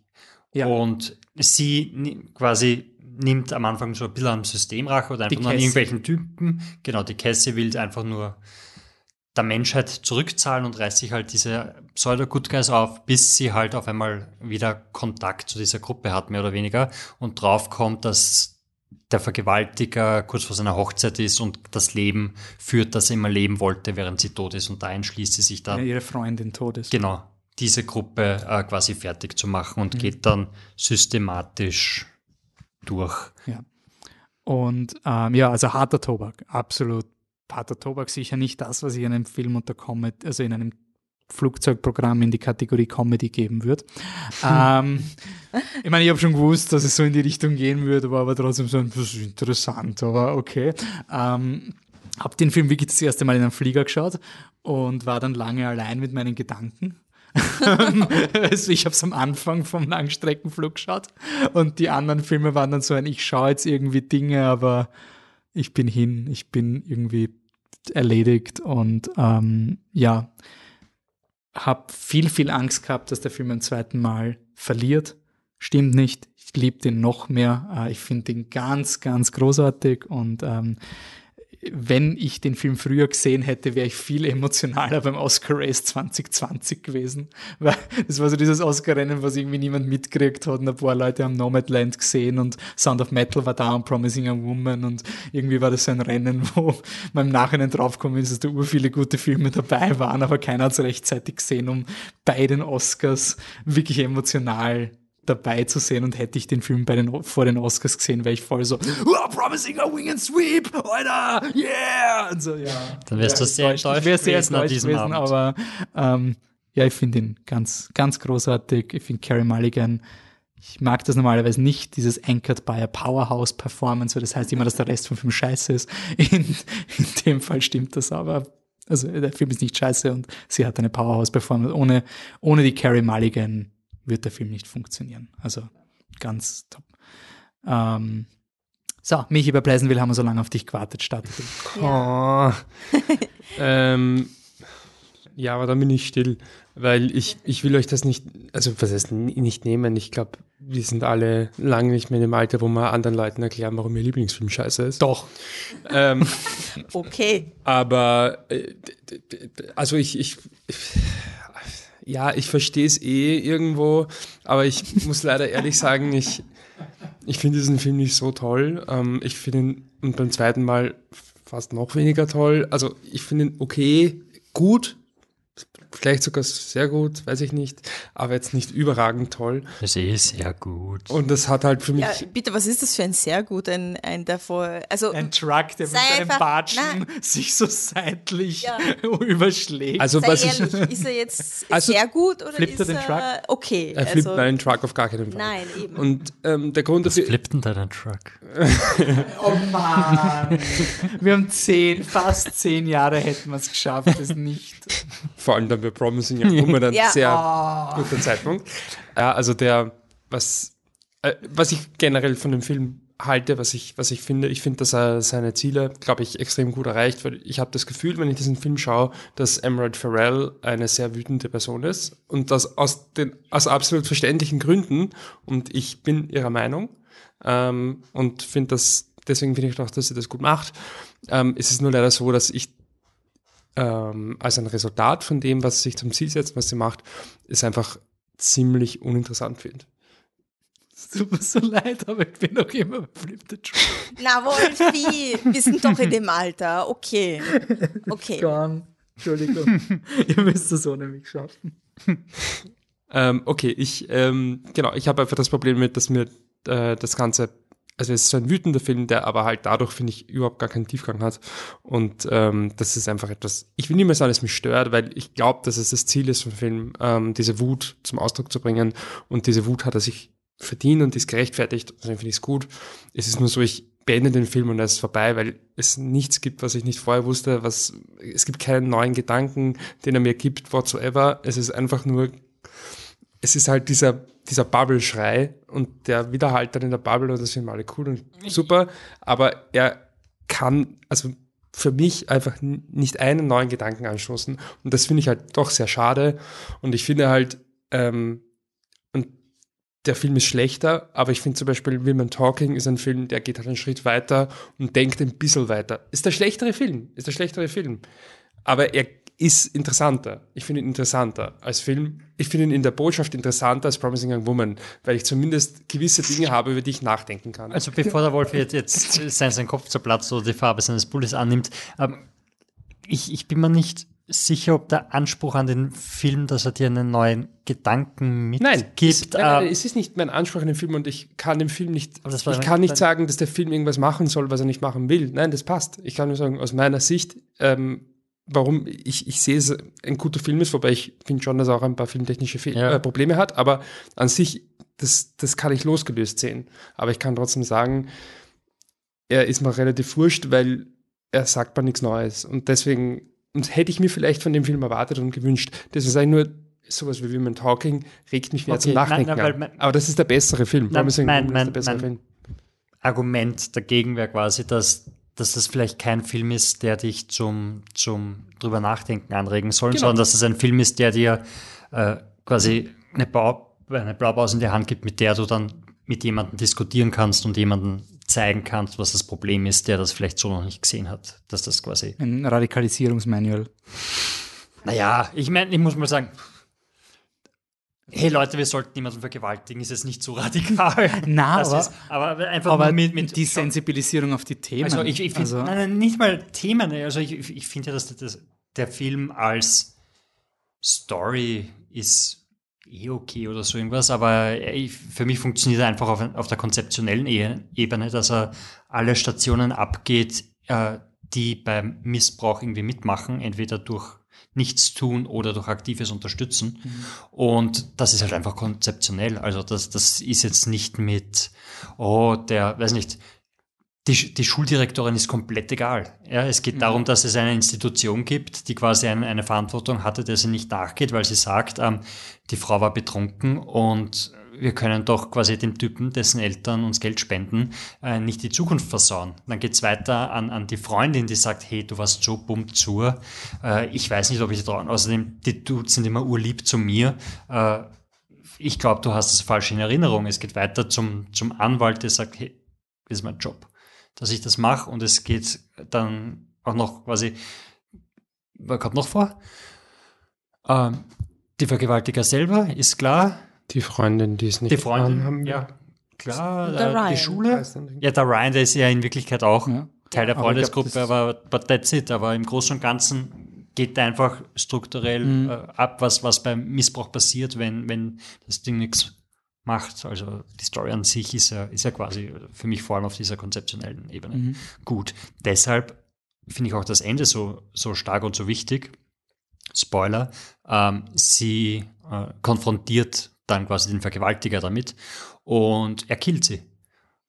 Und danach wird er dann halt zwar verhaftet, aber sie hat ihre Rache im Endeffekt dadurch mehr oder weniger ausgeführt, aber nur indem sie sich selber geopfert hat. Und für mich funktioniert das halt, oder muss der Film fast so enden, weil er sonst nicht zeigen kann, wie es derzeit in dieser Gesellschaft ist, wenn du solche Anschuldigungen machst oder sowas, dass es nur auf sehr äh, hohe persönliche Kosten basiert. Mhm. Also egal, wer jetzt in der letzten Vergangenheit irgendjemandem was vorgeworfen hat oder gesagt hat, das ist mir passiert, egal ob das jetzt ähm, John Depp war, ob das äh, Rammstein war oder ob das Luke Modric war. Ähm, all diese Leute, Leute sind dann komplett fertig gemacht worden und haben, weiß nicht, offline gehen müssen, sind, sind verfolgt worden, also und wenn es nur virtuell war, aber es passiert nicht, dass du sowas sagst, vor allem bei berühmten Persönlichkeiten oder bei Leuten, die halt irgendwie Mitte der Gesellschaft sind oder von der Gesellschaft als, als Leistungsträger äh, definiert werden, dass du sowas machst, ohne dass du erheblichen persönlichen Schaden davon trägst. Und wenn der Film so äh, strukturell funktioniert und mhm. so ein Konzept darlegt, dann muss das halt auch abgebildet sein. Ja, vor allem, weil es einfach doppelter Schaden ist. Du bist ein Opfer, dir ist etwas Schlimmes passiert und dann indem du die Ungerechtigkeit äh, laut machst, passiert dir weiteres Schlimmeres. Also mhm. es ist so, ja, super. Also du kannst auch nicht gewinnen. Ich finde, es ist wieder ich, dieses, du kannst nicht gewinnen. Ich finde irgendwie ganz interessant, weil ähm, ich finde der Film, also er hat konzeptionell, macht er das durch. Ich finde aber die große Stärke vom Film ist, dass diese Szenen so gut sind, auch emotional. Also ich finde, es ist nicht nur so ein, ah, ich habe mir irgendeinen Film geschaut, da geht es so um der Jakobsweg und alles ist ein Symbol und du kannst dann, was du, du kannst quasi dann einen Absatz schreiben über jeden Frame, was dann nachgestellt wurde und sowas und so können diese Filme sein. So, ich mache die institutionellen Organisationen. Ich finde, jede Szene ist mal ganz anders geframed, äh, ganz anders gespielt. Also jede dieser Institutionsszenen ist die Cassie auch. Es ist spannend emotional, finde ich, und gut geschauspielert. Das ist nicht nur ein, ich, ich sehe da gerade ein Lehrbuch über Institutionalisierung, sondern die Emotion ist, finde ich, halt wirklich ganz wichtig mit der Cassie, dass ich da mitfiebere und dass sie etabliert wird wie in einem Tarantino-Film, nur um danach leider eben zu scheitern. Das macht dieses Scheitern dann so hart, weil du willst sie irgendwie wie dieses taffe Exploitation Girl quasi sehen, die da jetzt das Patriarchat zerfickt. Damit spielt der Film die ganze Zeit. Aber sie verwendet dann nie irgendwelche Tarantino-Waffen. Man kann nicht argumentieren, im, im, dritten Akt vielleicht eher, da wird es dann ein bisschen äh, wirklich schon poetisch mit äh, Rotkäppchen, das im Wald in die Scheune hineingeht und da warten dann die Bösen in, also das ist wirklich auch so Märchen. Das ist ein Kranken, eine Krankenschwester. Ja, aber es wird so geframed wie in diesen Märchen sagen. Also sie geht allein mit sowas in der Hand zu einem, zu einem Häuschen im Wald. Also das ist halt alles sehr da wird der Film ein bisschen unrealistisch in seiner Bildsprache, was ich cool finde. Aber alles, was passiert, ist eigentlich plausibel. Im Sinne von, das kann, du brauchst ein Handy, du musst was aufzeichnen. Niemand hat eine Superpower in diesem Film. Und das macht für mich diesen schönen Kontrast aus, dass du am Anfang eben willst, ich war wirklich so auf, hey, die zerfickt da links und rechts die Leute und, und, und haut denen zusammen. Irgendwann habe ich mir gedacht, naja, ich meine, bin irgendwie nicht mehr sicher, ob ich moralisch ganz auf ihrer Seite bin, weil es ist schon arg. Also es wird dann impliziert, eine Frau, sie, sie füllt eine ihrer Schulkollegen oder ihre Kolleginnen ab und die dann geht sie zu einem Mann und gibt dem Geld, damit er die aufs Zimmer hochnimmt und du denkst dir so, bist du deppert, also okay, na warten wir kurz. Also ich bin mir jetzt nicht mehr sicher, ob ich auf der Seite der Protagonistin bin. Bist du halt irgendwie ein bisschen, also ich, ich mag diese Art von Revolution, was sie führt, dass sie eigentlich, also sie überschreitet natürlich Grenzen, ist schon klar, aber für filmische ähm, Dinge macht sie wenig, was wirklich eine Grenzüberschreitung ist, sondern sie wirft die Opfer, also sie wirft die Täter in ähnliche Situationen. Sie will denen zeigen, wie das passieren kann und sowas. Und das, finde ich, macht dann diese, diese, diesen Twist und diese Spannung vom Film halt sehr aus, dass ich lange Zeit im Film nicht weiß, was ich halten soll, aber trotzdem der Carrie Mulligan extrem spannend folge. Also ich bin wirklich so ein, boah, was macht sie als nächstes und, und wie ist sie emotional dabei? Ähm, Anne? Ich finde auf auf der Ebene von ihr, wenn man nur sie betrachtet, so als, als Mensch, realistischer Mensch, ist eigentlich eine extrem verlorener Mensch. Ein Mensch, der ähm, mitgefangen ist mit etwas wirklich fürchterlich Schlimmen, der persönliche Verluste, also ihre Freundin verloren hat und der nicht, der auch nicht trauern kann, der das nicht hinter sich lassen kann. Also dass da wirklich jemand am Rande eigentlich vom Suizid mehr oder weniger. Und ich finde so ich finde so arg, dass das halt, sie ist so unhinged, sie konfrontiert Männer, so wie ich auch gern manchmal Männer konfrontieren würde, aber der Gag ist, sie kann das machen, weil sie so unhinged ist und so on the edge fast schon zum Selbstmord ist, dass sie es aus der Energie heraus machen kann, weil all diese Situationen können für sie so gefährlich sein, aber das ist ihr scheißegal. Ihr eigenes Leben ist ihr scheißegal. Und nur deshalb kann sie so arg radikal anhinscht einfach konfrontativ sein, weil ihr Leben wurscht ist. Und das ist für mich irgendwie die Power und auch irgendwie eine fürchterliche Aussage vom Film, dass wenn du dich halt wirklich wehren willst, wenn du wirklich für andere Frauen in, in Situationen einspringen willst, ja, du musst dir, also als Frau, die vielleicht auch nicht so stark ist, nicht so sportlich, was auch immer, ähm, keine Superkräfte hat, musst du dir halt überlegen, was das für Konsequenzen hat.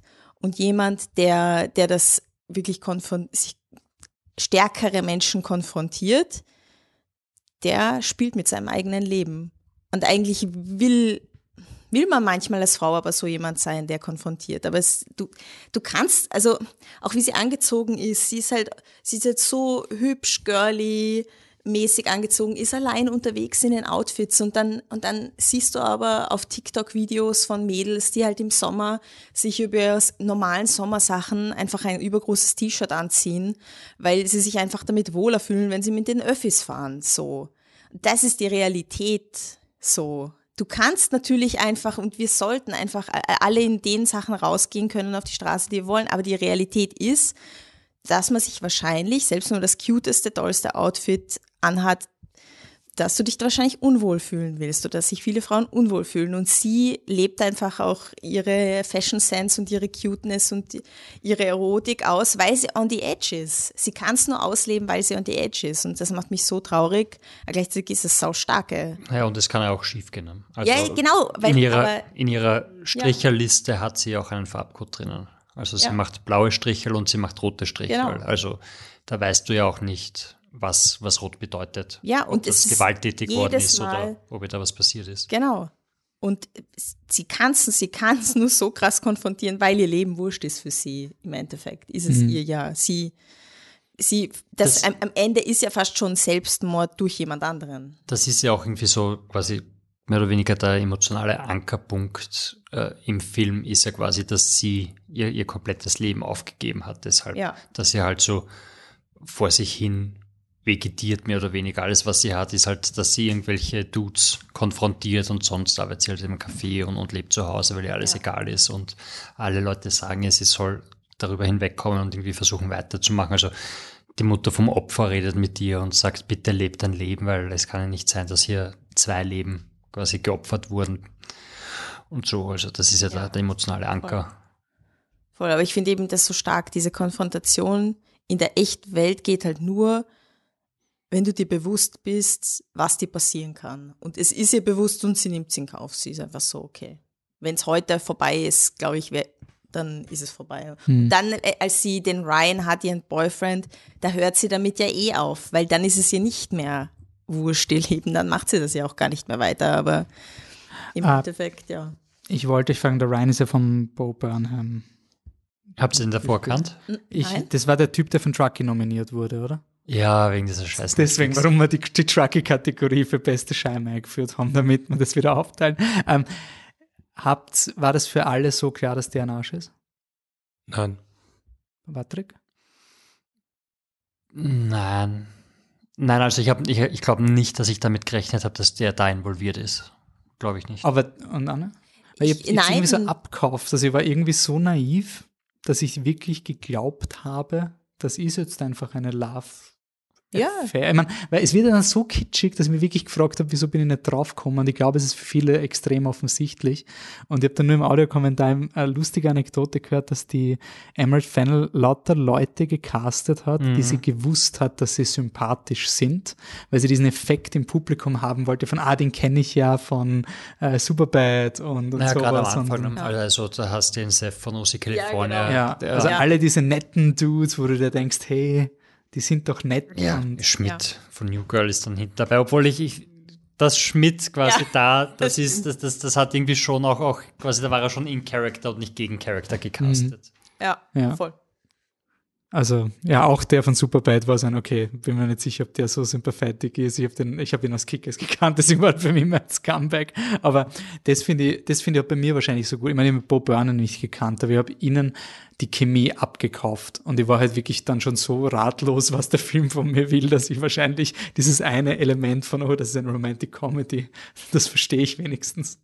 Ich glaube, ich habe das einfach dankend angenommen und wurde deswegen getwistet. Aber es ist naiv, weil ich, wenn der Film ist halt, also. Naiv, mir jetzt nur interessiert, wie offensichtlich es für andere ist. Wir haben das oftmals, dass ich auf einen Twist im Reinfall und ja. der Rest von euch ist so, hey, Entschuldigung, das hast du nicht checkt, der ist ich halt offensichtlich der Böse. Ja, ich finde halt, also, ja, mein Gott, ich bin halt nicht so der Fan von dem Film, aber ähm, ich finde halt persönlich, dass der Twist funktioniert, weil er keinen Sinn ergibt. Also, ich finde es nicht, dass es so, wenn du es nochmal schaust, siehst du, oh, da macht er schon er macht das. nie vorher etwas schlecht. Eben, und deswegen ist es für mich halt nicht echt. Es ist halt für mich nur, also natürlich ist es überraschend, aber es ist auch überraschend, wenn ich jetzt aufstehen und mich ausziehe. Ähm, also ich kann ja immer irgendetwas erfinden, womit die Leute nicht rechnen, mhm. aber es ist halt, für mich ist es halt im Film nicht drinnen. Ähm, es gibt den, ähm, sein Film, an den ich da denken muss, ist äh, Up in the Air, ganz anderer Film. Da hat George Clooney eine Beziehung mit Vera Famiga und es ist dann quasi der Twist, dass die Vera Famiga eigentlich einen Ehemann hat. Und so, so ja, aber ab dem, das hat nichts mit dem Rest des Films zu tun. Es ist quasi nur, es wurde halt reingeschrieben, dass es jetzt so ist. Aber es, wenn du den Film auch nochmal schaust, es gibt null Sinn. Sie sind einfach verliebt, sind zusammen. Und dann sagt sie, nein, wir sind nicht zusammen, ich habe einen Ehemann. Und ich finde es halt da auch so persönlich, ähm, wenn das halt nie irgendwie, wenn es das nicht hast, dass du sagst wie, ähm, zum Beispiel ähm, Zootopia, ein Film, wo du sagst, ich bin mir sicher, wenn du nochmal schaust, sagst du, ja, voll ist es eigentlich, da gibt es mhm. eigentlich Andeutungen, dass mhm. das der Bösewicht mhm. ist. Und das ist hier halt, finde ich, überhaupt nicht. Du mhm. schaust nochmal sagst, ja, nein, er ist immer noch ein lieber ja, Guy, nur dass das Drehbuch irgendwann einmal sagt, er ist es nicht. Und das ist halt auch das, wo bei mir der Film halt leider ein bisschen verloren hat, weil ich das halt so schade finde und Deswegen auch ähm, Women Talking erwähnt, weil da halt die Männerfigur ähm, ambivalenter ist oder halt interessanter ist. Mhm. Und ich, brauche nicht den Good Guy, um Himmels Willen, ja.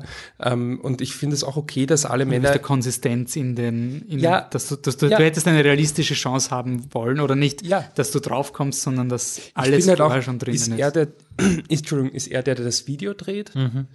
Das finde ich ist halt auch schon, schon eine echt krasse Rolle. Also ich hätte zum Beispiel es nochmal viel interessanter gefunden, wenn er das Video kennt.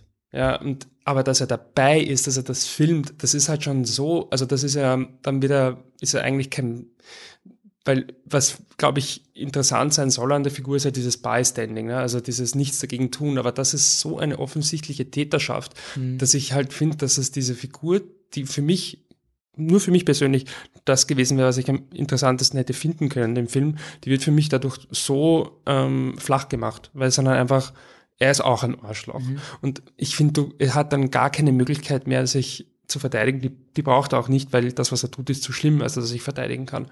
Aber quasi du hast dann diese eine Figur, die irgendwie interessant wäre, ist dann halt einfach auch nur ein Arschloch. Da ist nichts mehr, da brauchen wir überhaupt nicht mehr diskutieren mhm. über den. Ja, er bestätigt sich ja noch viel mehr, weil er, er weiß ja, wo sie hingegangen ist und er hat die Chance, ja. das zu melden und sagt es explizit nicht dem Polizisten. Der Polizist ist auch so eine, okay, passt.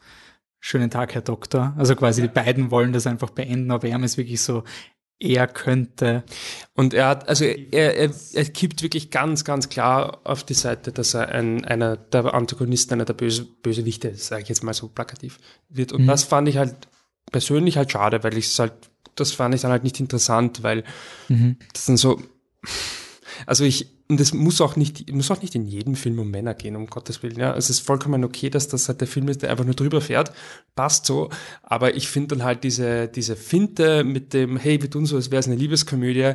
Ich finde es halt ein bisschen, ja, was heißt unfair, aber ein bisschen billig, weil es halt nicht drin ist im Film. Ich finde es interessant, weil ich glaube, irgendwie kommt es so vor, als würde der Michi gerade so ein Problem haben mit dem Film, was normalerweise ich habe. Dieses, so diese Konsistenzforderung, weil ich das bei dem Film fast schon ein Stilmittel gefunden habe. Also, dass dir der Film einfach nicht zeigen will, dass ein Mensch so sein kann. Also, also für mich war das wirklich so dieses, ma, jetzt ist der auch ein Wichser. Naja, also konzeptionell gesprochen passt das ja auch ja, super genau. rein, dass du ja. wie dieses, von dem hätte ich das echt nicht erwartet, weil es ist ja nichts anderes als ihre also ich Reaktion frage mich, ob das ist, ein absichtliches Stilmittel ja. ist. Das wäre aber was gewesen, wo ich glaube ich Meins ist natürlich leichter gesagt als getan, I know, aber wo ich gleich beim zweiten Mal schauen, wo er wirklich für mich gewonnen hätte, wenn ich irgendwas wenn gefunden hätte, hättest, wo ich sage so, ja, ja. fuck, das merkst du ja gar nicht mhm. oder so. Ja, Und das Einzige, was ist, er sagt, dass mhm. er mit denen noch Kontakt hat, mit den alten Freunden, aber ja, ja, nein, na klar. Also ich finde, ich habe nicht das Gefühl, dass ich drauf kommen hätte können oder dass ich beim ja, nochmal genau. schauen,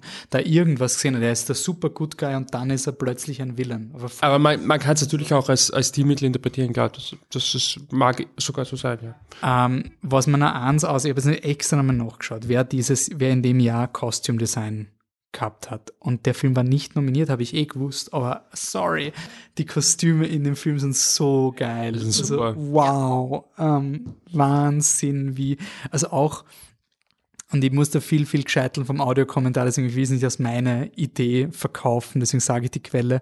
Ähm, aber ich finde diese Idee so spannend, dass die, ähm, also die Emerald Final hat im Audiokommentar gesagt, es gibt total oft so femme fatale, die sich halt so anziehen, dann ist sie die Maid und dann geht sie raus und ist im Cocktail-Dress. Also ich habe jetzt Dark Knight Rises gesehen, sorry for that. Um, ähm, aber halt diese Art von Kostüm, es ist ein Kostüm. Und was sie zeigen will, ist, dass ein Kostüm auch ein gesellschaftliches Kostüm ist. Also sie hat Hemden an, wenn sie sich mit der Businessfrau trifft. Also sie, entweder sie spiegelt ihre Opfer in, durch ein recht casual Kostüm oder sie hat sein schrecklich zuckersüßes etwas an, um nicht aufzufallen, oder eben sie hat irgendwas Süßes an, wo ein Einhorn ermordet wird. Also quasi, wenn man genau hinschaut, ist es total schrecklich, was da ist und wahnsinnig cool. Also und die ja. quietschbunten Nägel. Ja, die Nägel Dave. sind super. Ja. Also. Ich finde, das sollte man mal machen. Ich lackiere euch mal alle die Nägel. Das hast du schon letztes Jahr angekündigt. Ja, mhm. und habt, es, habt ihr mein Angebot angenommen?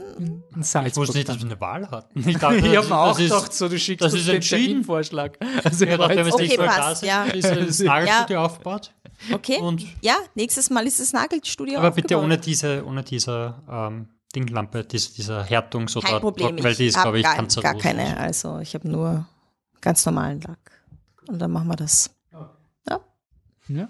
Passt. Sind wir uns alle einig, dass die Kostüme in Promising Young Woman super sind? Ja. Ähm, Ma, da freut sich der Wolfi. Ma, so schön. Sind wir uns alle On a good note. Ähm, springen wir noch ganz kurz zu, die, zu Barbie, weil ich habe das Gefühl, dass das, ich meine, machen wir Mut zur Lücke und die ZuhörerInnen können uns noch ergänzen, was uns fehlt. Aber habt ihr noch, wir haben tausend Themen bei Barbie gehabt, es war ja überhaupt nicht mal leicht, da vier Filme aus, drei Filme auszuwählen und dann. Ich, ich will, also zwei Sachen will ich noch, noch prinzipiell zu Barbie sagen. Ja, genau. Also kein, bevor wir zu den Extra-Filmen kommen. Kein starker Kontext zu den anderen Filmen. Ähm, das eine ist, weil ich finde, es ein bisschen untergegangen ist. Ähm, du hast gesagt, der war, als du ihn allein geschaut hast, war nicht mehr so hilarious. Das kann ich nicht beurteilen. Ähm, aber, weil ich habe ihn nur im Kino gesehen. Aber das war schon wirklich ein Hammer, wie lustig ja. der Film war. Und ähm, das, das dreht sich auch insbesondere um den Ryan Gosling, der ähm, da halt und, und ich glaube, es ist wirklich das, was du gemeint hast, Margot Robbie's Performance merkst du manchmal gar nicht. Mhm. Ähm, dass sie sich, also wie unglaublich nahtlos sie sich in diese Rolle einfügt, ist ein Wahnsinn. Ähm, Ryan Goslings Performance merkst du ständig, aber es ist halt unglaublich unterhaltsam. Mhm. Ähm, das heißt, die, die Lagerfeuerszene, also ich, ich habe gewusst, es gibt ein Ken-Lied und dann kommt die Lagerfeuerszene und ähm, wo er dieses ewig lange, nicht endende Liebeslied singt und ich war überzeugt davon, weil ich so lustig fand, ah, das ist das Ken-Lied, das ist ja urgeil und mich urabgehauen. Und dann kam halt noch die Steigerung. Und das ähm, ist das zweite und ich weiß, da, da sind wir uns halt nicht einig, aber macht ja nichts. Ähm, ich finde, dass es ein ganz cooler Soundtrack ist und ähm, die, die Soundtrack oder das? Also die Musikauswahl. Oder die, die Scheiben. Gibt es einen Original Score? Das war es eben nicht, deswegen habe ich gefragt. Also du meinst die, die Scheiben. Die Scheiben meine ich. Ja. Die Scheiben. Ähm, auch, also er ist schon ein Trucky-Anwärter für beste Scheiben, oder? Also ja, also ich, ich finde nicht einmal, dass jetzt. Also nicht für mich, aber wenn wir das im Gartenbaukino abstimmen lassen, dann sagen ja, Gewinner gegen nein, alle. Okay, aber das zählt. Aber das ist, also so. Hey, die Truckies zählen. Ja, wenn du den Soundtrack anhörst, sind da schon ein paar Stinker dabei, finde ich. Aber es sind, ich finde, das sind halt im Film die, die, die guten Lieder verwenden und ähm, generell halt auch einfach, wie dieses Soundtrack zusammengestellt ist, ist halt total, wie soll ich sagen, einmal eins des Internets. Ja. Also es ist wirklich so richtig. und dann brauchst du das und brauchst du das, K-Pop hm, und das und das und das. Charlie XCX, weil das ist ein bisschen eine andere Gruppe, zu der die Anne und ich kann.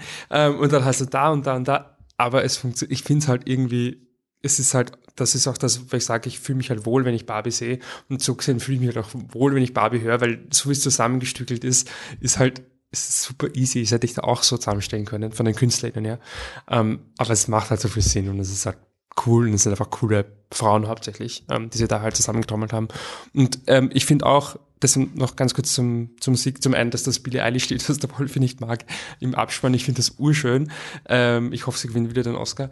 Ähm, und das andere, das, das Ken-Lied ist halt, glaube ich, es ist wirklich, wirklich, wirklich, wirklich gut. Und es ist ein super Meme und es ist urlustig, aber es ist auch wirklich saugut geschrieben und du kannst es als, als lustigen Popsong hören. Das ist wirklich ein Und das extrem sagt Michi, der eigentlich sowas nicht so gern mag. Nein, also das ist ein, man sagt, nennt das ja auch Novelty-Song, also so quasi eine Blödelei, ähm, aber unfassbar gut. Ja, unendlich catchy. Ich ja, glaube, den hat ja, wieder im ich bild, man, ich gut produziert. Ich, Bild man, ich habe gelesen, dass die in, in 15 Minuten geschrieben haben oder so irgendwie. Ja. Also die Musik dazu, weil den Text, das kann so ein den, den, den. Ja, passt, super, passt, fertig, ja. danke. ähm, ja, mich nervt das Billie Eilish-Lied leider sehr. Also ich finde es leider wirklich. Äh, ich weiß nicht, ob es ich weiß nicht, ob es beim ersten Mal im Film schauen war. Das ist erst bei den Credits. Nein, nein, dieses langsame, das hat auch, wenn sie atmet, wenn du dann, dann die Ah, da Ja. atmet, vor, ich weiß nicht, ob es beim ersten Mal schon war, ähm, aber spätestens beim zweiten Mal und nach, nachdem das einfach diese Instagram-Tour gemacht hat, wo jedes scheiß Video das Ding gehabt, ich glaube, das war das große Problem, dass ich es einfach Ja. so schnell zu Tode gehört habe. Und dann schaue ich ihn ein zweites Mal und dann, dann kommt eben zumindest die Melodie oder sowas drei, vier Mal und ich so, Alter, da jetzt auch noch. Es ist ja total arg, wie du dann gewisse Filme in meinen Kopf, also zum Beispiel, ich habe Happy lange ich- ist ein banales Lied, aber eigentlich ist ganz lieb. Aber ich habe das gehasst wegen den Minions. Also ich habe das quasi so, du kriegst es dann so eingedrückt und konnotiert mit, nicht mal mehr mit dem Film, sondern halt mit den Memes und sowas. Ich bin total neigerig, wann das jetzt auch ein bisschen Distanz hat und man ein bisschen nicht alles in Memes quasi wieder sieht, ob der Film beim dritten Mal bei mir dann auch eine bessere Chance wieder hat. Also im Sinne von jetzt Ich finde halt, hat sich diese Woge von, von Hype und Gegenhype und dann pendelt es sich irgendwo quasi in einen, also einen realistischen Ding ein. wir, wir haben diese Diskussion oft beim Score, wo der Wolf darauf besteht, ein guter Score muss vereinfacht ausgedrückt, muss man auch hören können auf einer Schallplatte und No, no. Nicht so, okay, aber du, du Das magst, habe ich nicht Schon gesagt. falsch Das verstanden. unterstellt ihr mir die ganze Nein, nein, Zeit. du bist schon, beim, beim Score bist du schon sehr, also so ein funktionaler, gut gemachter Score ist nicht gut genug. Das ist so, also Nein, es, muss immer mehr musikalische Motive haben, aber das heißt nicht, dass ich ihn hören will. Äh, zum Beispiel Okay. Dank. gut, und ich finde halt, ähm, dann Und ich gebe langsam zu, dass ich nicht mehr 100% gegen Dune bin. Das Ah, soll auch okay. mal on the record Okay, sein. Ähm, aber dann muss er halt ein, ein musikalisches Motiv haben. Whatever. Aber äh, ich, aber ich finde halt, dass dieser, dieser, dieser Song das halt wirklich wahnsinnig gut schafft, dass du den hören kannst im Radio und du hast eine gewisse Emotion und du verstehst dann aber eigentlich erst, wenn du den Film gesehen hast. Das finde ich halt schon cool. Ich finde es ein, deswegen ein du sehr guter checkst das. Lied auch, im, wenn es im Ö3 läuft, worum es geht, oder? Also, Ja, ist so aber- ein, also natürlich, der Punch ist durch den Ja. Film, aber es Ja, aber es als ist, es eigenständiges ist halt sehr präzise eigentlich. Es geht so genau um Barbie ähm, und trotzdem funktioniert er auch isoliert davon. Deswegen finde ich persönlich, rein von Text her, ist es ein sehr gutes. Würdest du sagen, es ist genauso gut wie Ed Sheeran I See Fire? Der funktioniert nämlich auch sehr gut im Radio, aber mit dem Film Weil der Drache, Son der, der, The der Dragon. Bleibt Feuer. Ich meine das wirklich nicht ironisch. Ich, mein, ich meine das wirklich nicht ironisch. Ich finde das für mich war das I see, Ich weiß auch nicht. I see fire under the mountain. I see Nee. fire. Wenn ich es kenne, wahrscheinlich. Ah, also, Also schon, ich, ja. ich finde im, Film, also im Abspann, war das der komplette Stilbruch. Das hat überhaupt nicht funktioniert. Aber das es Lied an passt sich zur ist voll Geschichte okay. quasi. Ja, also, den, okay, also die, das Lied ist wirklich, also das ist wirklich, das war für mich, also was der Michi beschreibt, war für mich bei I See Fire so ein, oh, wow, okay, cool. welcher Film ist es überhaupt? Der Hobbit, Hobbit. 2. Es war nämlich ein so ein Lied, was beim Hobbit gar nicht funktioniert hat, wo du das Ja, du Lied hast gehört hast Ed bei den Sheeran Quellen, dann ist Ed Sheeran. Da war Ed Sheeran Du hast noch ein Poplied ein, im Abspann von, von einem Herr der Okay. Ringe-Film. Das ist Ja. halt Ja. irgendwie strange. Ja, mit Ed Sheeran kann ich halt nichts Ja, anfangen, ich, ich, ich finde es so schwierig, halt. wenn, wenn, wenn äh, Songs dann so zum, zum Ohren, Ohr, also dauernd rauf und runter gespielt werden, weil ich War es so arg bei dem Film? Ich muss dazu sagen, Ja. ich, ich hab's ich höre kein Radio, ich hör ich schaue sehr wenig Instagram. Und ich, ich, ich höre kein Radio und ich konnte diesem Scheißlied nicht Wobei entkommen. lustigerweise bei mir, es ist nicht der Song, sondern bei mir der Song, den ich nicht ist es Ja, der ist auch furchtbar, dieser Dua Lipa-Song. So Dua der Lipa. Ö3-Song. Ja. Dua Lipa hat einen Song und den singt einfach mit der ist aber Ja. immer okay, Und der, ist, der läuft Also, überall. Also die- das ist wirklich so, gehst in eine Bar Ja. rein, du gehst Die irgendwo zwei, weiter aber das ist eben genauso dieses Happy-Ding. Alles, was jemals Black Eyed Peas gemacht hat, diese werden immer so zu Tode gespielt, dass du sie nur hassen kannst. Der einzige Song, der mir spontan einfällt, den ich ewig gehört habe und der mich nie aufgeregt hat, war Skyfall. Der war, Ja. der war, wie ich beim XXX gearbeitet habe, haben die eine eigene Playlist und einmal die Stunde hat Skyfall gespielt, weil das war da gerade irgendwie Ding. Und den habe ich monatelang achtmal am Tag gehört, Skyfall. Und er hat mich nie aufgeregt, hat mich nie gestört. Es war nie so ein, boah, ich, ich schaffe es nicht mehr, ich will nicht mehr. Das war der einzige Song, der mir einfällt, der irgendwie so das geschafft hat. Zu den Extrafilmen hätte ich da einen Song. Everything is awesome. Geht's weiter. Aber Lego Movie, ich finde, aus Extrafilm kommen wir mal zu dem, also welche Filme man noch empfehlen kann. Ähm, der ist eh auf der Hand gelegen eigentlich, deswegen habe ich ihn auch nicht im Programm haben wollen, weil es halt so ganz, ganz offensichtlich ist und ich hätte es auch gemein gefunden, Barbie mit dem zu vergleichen, weil der einen Aspekt viel besser macht als, als Barbie, nämlich halt diese ganze Meta-Ebene finde ich, ist, finde ich, schon besser in Lego Movie abgehandelt, weil Ja, ich finde halt in Lego Movie ist sie fast schon unschlagbar gut. aber ich eh, finde, aber deswegen war es immer so ein, so ein Kampf gegen Windmühlen. Aber ich finde, ja. Lego Movie war schon dieser Film, wo man gesagt hat, hey, Barbie könnte funktionieren mit einer Greta Gerwig, weil die, wie heißen die zwei? Die halt, die nicht Solo äh, gemacht äh, haben. Phil, Phil Lord und Chris, und Chris Miller. Miller die haben das ja auch schon mit Lego Movie gemacht. Also es ist schon einfach der Referenzfilm für Corporate Greed, die trotzdem durchgeht und alle feiern es ab. Und ähm, ja, habt ihr noch ähm, Filme, die ihr reinwerfen könnt? Mir fällt da nie Egal, was ein. Nicht. Gar nichts. Nein, ich will nicht an den Spot. Sorry, sorry, war nicht so gemeint. Ähm, Entschuldigung. Ich, ähm, ähm ich hätte gern ähm, äh, Bontefil ähm, wäre für mich, also eigentlich zwei Filme von Céline Sciamma, Bontefil und ähm, Moi, musst du da mal Céline Sciamma droppen. Ja, weil es meine Lieblingsregisseurin ist. Ähm, und äh, Porträt Große einer, Liebe, die wahre große Liebe. Ja, aber sie steht nicht auf Männer. Ja, deswegen bist du bei mir, gell? ich werde Er kann auch kein Französisch. Ja, stimmt. Oui, ja, oui. Oui, oui, oui, je m'appelle Michi. Was, was? Ähm, Ähm, genau, äh, Porträt der jungen Frau in Flammen und Pontefil. Äh, Pontefil, glaube ich, offensichtlicher, weil es da wirklich, ähm, also es sind beides halt sehr feministische Filme und Pontefil geht es halt wirklich auch konkret um die, gar nicht um Gewalt, um die Implikation von Gewalt an Frauen. Und das hat mich sehr stark an die, die Rollerblades-Szene von äh, Barbie hat mich sehr stark an Pontefil erinnert, dass in Pontefil halt hast du halt nicht diesen, diesen, ähm, diesen sicher, dieses Sicherheitsnetz von, es ist halt der Film, der Barbie heißt und, und ja. nothing bad is gonna happen im Endeffekt, sondern Bontefil hast halt wirklich immer diese Angst, dass was, dass was passiert. Ähm, und Porträt einer jungen Frau in Flammen, glaube ich, ich glaube schon, dass auch sehr offensichtlich feministisch ist, aber schon ein bisschen anders. Ähm, aber es ist halt auch ein Film, wo einfach nur Frauen vorkommen ähm, und ist halt auch einfach ihr bester Film. Ähm, und ja, den auf jeden Fall auch. Und dann hätte ich noch Women Talking gehabt, wobei ich glaube ich, dass sind wir uns wahrscheinlich eh alle einig. Ich, also ich finde den Film nicht perfekt. Ich finde ihn nur okay oder gut. Ähm, ist aber auch so ein blöder, sehr guter Film. Nee, also ich finde Promising Young Woman ist der bessere Film.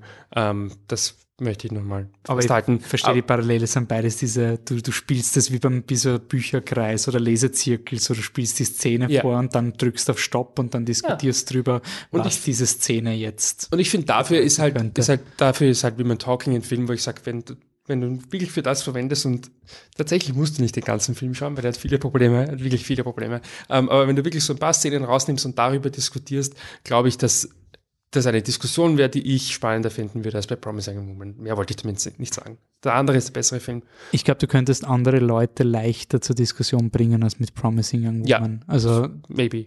Aber dafür schaut ihn sich halt niemand an, weil er nicht so gut ist. Ich meine jetzt ähm, nicht, dass der Promising Young Woman so der Kassenschlag, ich meine, es war Covid, aber ich glaube auch nicht. Du könntest, auch ohne aber, Pandemie hätte aber Promising Young Woman also. ist schon also, ja, das ist Unterhaltung ist das falsche oder? Wort. Aber Ach so, ja. Ich meine, nein, nein, also er hätte halt kein Kassenschlag, aber er hat schon sehr Geld eingespielt. Ja. Also er ist schon, du kannst es schon besser verkaufen, oder? Ja, also er, ist, ja, er, war ja auch, er ist ja auch gut verkauft worden. Er ist ja quasi, das, dieser, war halt 2020. Es war halt auch dieser Lollipop-Film. Ne? Es ist ein Thriller ähm, und ja, es gibt Action, das passiert aus Orks und wie man Talking sind halt reden. Ah, wie heißt dieser Horrorfilm? Uh, bling, bling, bling, ring, ring, ring, boing, boing, boing. Nein, drei, auch von A24 letztes Jahr, glaube ah, ich. Bodies, Bodies, Bodies. Bodies, Bodies, Oh. Ich, ich finde ich find so, so vom Marketingmäßig, ah, so ja, dieses ja. Neonmäßige, uh, da passiert jetzt irgendwas, ja. Ding. Selbe Schiene. Mhm. Und ich will noch ähm, den ultimativen Feminismusfilm schlechthin erwähnen, Sean Dillmann, der ja seit ein paar Monaten oder seit einem Jahr der beste Film aller Zeiten ist, weil er bei Sight and Sound. Das ist der vier, ja, das ist der, den keiner gesehen hat, oder? Ja, ich habe den, Michael hat ihn gesehen. Ich habe den im Flieger geschaut am Tablet. Ähm, ich schaue rüber zu ihm und dann sitzt immer noch die Frau am Küchentisch. So, äh, das ist meine Beschreibung von Das ist ein sehr besonderer Film. Shan oder Sean? Shan, oder? Shan, eine Frau. Ja. Okay. Sean Dillmann, ähm, äh, zum Glück heißt er auf Deutsch schon Chantilman, weil auf Französisch heißt er anders. Chantilman und dann kommen auch lauter Sachen, die ich nicht aussprechen Quai du Commerce. Genau das. Das ist eine Adresse, oder? Eine Wohnadresse. Ja, genau. 23. Und der, der, Film ist quasi einfach nur eine Frau, die halt ihre tägliche Routine macht, bis sie es halt irgendwann einmal immer ein bisschen mehr verzerrt. Es ist unfassbar fad, der Film. Aber Aber es ist komplex. Der hätte einen eigenen Podcast verdient, nur dass, dass man den Film niemandem antun kann. Ähm, aber es ist trotzdem ein, ein guter Film. Und ähm, auch auf jeden Fall, wenn man den, den ultimativen Feminismus-Kick haben will, der ist, glaube ich, auch wahnsinnig einflussreich. Also, was war die Diskussion bei der, was war die Diskussion bei der? 201 Minuten? Ja, der ist, ich sag ja, Ja. wir sind gesessen im Langstreckenflug und der Michi hat Fast sein. Ta- Tablet vor sich und ich schaue rüber, die äh, Frau sitzt am Küchentisch. Ich schaue rüber, Frau äh, tut irgendwas abwaschen in, äh, in der Küche.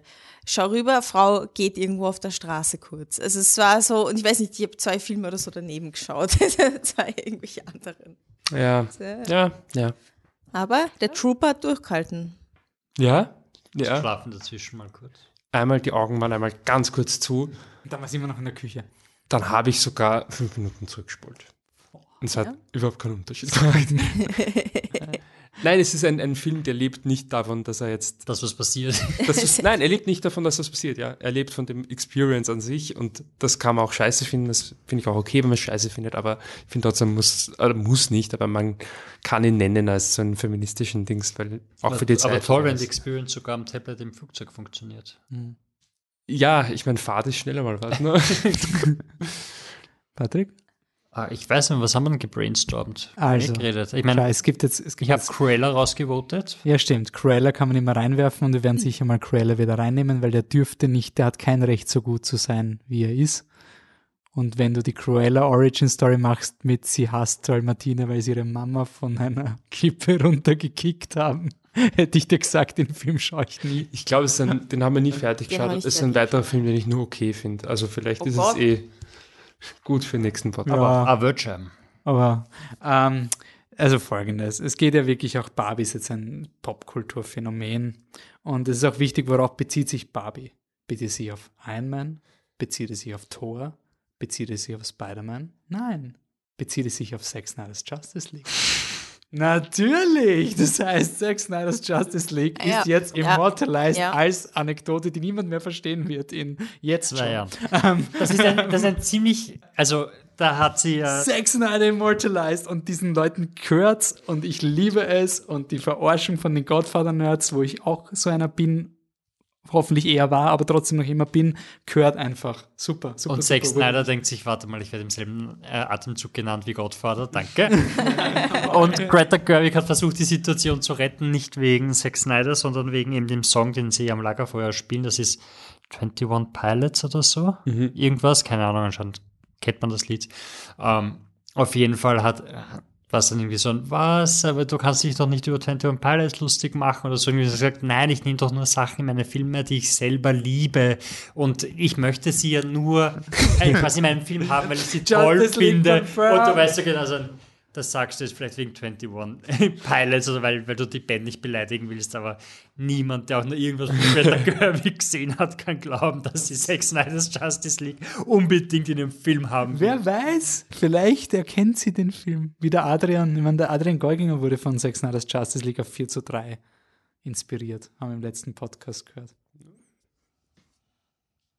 The Legend goes on. Aber wie gesagt, eine Referenz, die ich gefeiert habe, die jetzt schon sehr Die ist so gut altert wie Milch. Genau, also Cruella ist rausgevotet worden. Also, wir haben uns, eh, wir haben so damals hätten wir uns ur viele Filme irgendwie. Ja, nicht, du sagst immer reden über die Filme. Ich weiß ja nicht, warum du das immer machst. Hauptsächlich die Liste von der Greta Gerwig durchgelesen, die der Michi gepostet mit den tausend Millionen urwichtigen Ja, Historien. ich habe Ja, das sogar, sagen alle immer und dann bla. ich hab sogar einen er davon aus? Ja, eh. Danke. ich hab sogar einen Film geschaut davon, ähm, der heißt, äh, der ist ein französischer Film, ich sage den englischen Titel, äh, The Umbrellas of Cherbourg. Ähm, das ist ein Musical äh, oder ein Musikfilm, wo quasi keine Zeile gesprochen wird. Sie singen einfach nur die ganze Zeit, auch wenn sie normal miteinander reden. Ähm, und, Das ist aber, das ist nicht, Es ist äh, nicht An Annette. American in Paris, ne? äh, nein. Weil ist auch. Nein, nein, nein, nein. Ähm, ich habe es überhaupt gar nicht ausgehalten, außer dass ich Natürlich fertig nicht. geschaut habe. Aber es ist furchtbar, furchtbar, furchtbar, furchtbar. Aber die Farben ähm, von dem Film, es ist so, also natürlich hat es den Film, oder? ähm, 70 oder? Ähm, aber egal, jedenfalls ähm, sehr obvious, dass die, nein 60er, du hast recht, ähm, sehr obvious, dass die Greta Gerwig diesen Film gesehen hat und ähm, davon Ja, 60er, dazu diese für Barbie 60er Jahre, Jahre. Filme haben einfach was mit Farben. Die haben da einfach, ich weiß nicht, Also ich schätze mal, dass es irgendwo was im chemischen Prozess war, dass die Farben da damals halt noch nicht so Ja. happy waren, aber die haben alle irgendwie so, so eine leuchtende Neonqualität. Ist auch das Einzige, was den Film irgendwie, ja. Ja, ich habe das irgendwie ganz lustig gefunden, weil ich wollte halt unbedingt nicht diese ganzen Filme rein, gerade wenn der Film, diese ganzen Godfather Bros, die sich auf die Klassiker beziehen. Ich meine natürlich 2001 hätten wir auch, aber das war halt auch eher so ein, ja, ähm, Wobei diese Liste, nur weil es ja andere nicht wissen, die hat die Greta Gerwig selbst ja, ja, zusammengestellt. klar, also. klar. Also es ist, ich glaube sie auch schon, aber es ist halt immer, ja. Wizard of Oz hat sie da zum Beispiel noch genannt und Singing in the Rain. Wenn die Greta Gerwig sich bei uns meldet, kann sie gerne im Podcast kommen und drei Filme auswählen. Sie hat auch 2001 A Space Odyssey.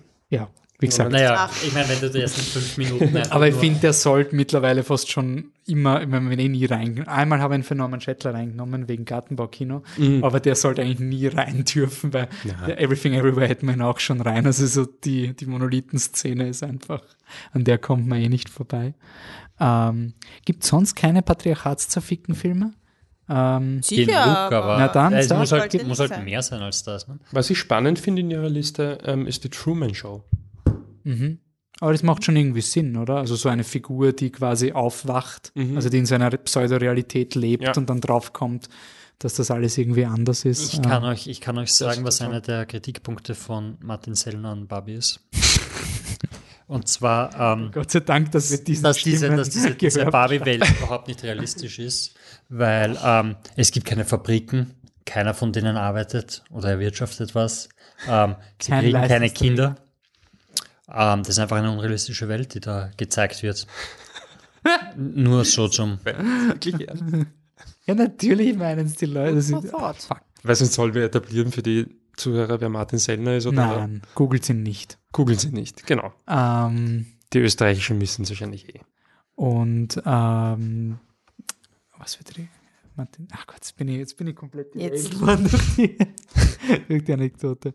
Äh, Birds of Prey, wie gesagt, habe ich schon, schon mal erwähnt. Ähm, und äh, damit, ich habe nämlich ein Thema, würde ich doch noch gern diskutieren, äh, weil wir haben es jetzt so im Film in, in der Diskussion gehabt und ich höre schon die Leute, wie sie schreien, diese Diskussion mit, dass die Barbie-Welt zu sehr in einem Extrem ist und, und quasi, dass es gefeiert wird, dass das alles ein, eine männerhassende Welt Darf ich? quasi Naja, es ist. ist nicht männerhassend, aber es, es geht in Barbies nicht um, um Gleichberechtigung. Also, Ja, Darf ich dazu eine Anekdote erzählen, weil ich finde, es fasst gut zusammen, ähm, zumindest was ich halt dazu, davon halte. Äh, eine Freundin von mir hat mit einem Freund von ihr ähm, über den Film diskutiert, den er nicht gesehen hat, by the way. Ähm, und er hat gemeint, er findet die Aussage oder er findet, der, Film ist äh, zu extrem, also zu sehr pro Frau. Woraufhin sie leider nicht geantwortet hat, aber sie, sie hat es vorgeschlagen, sie hätte es antworten sollen. Sie hat gesagt, ich finde, unsere Welt ist zu sehr pro Mann.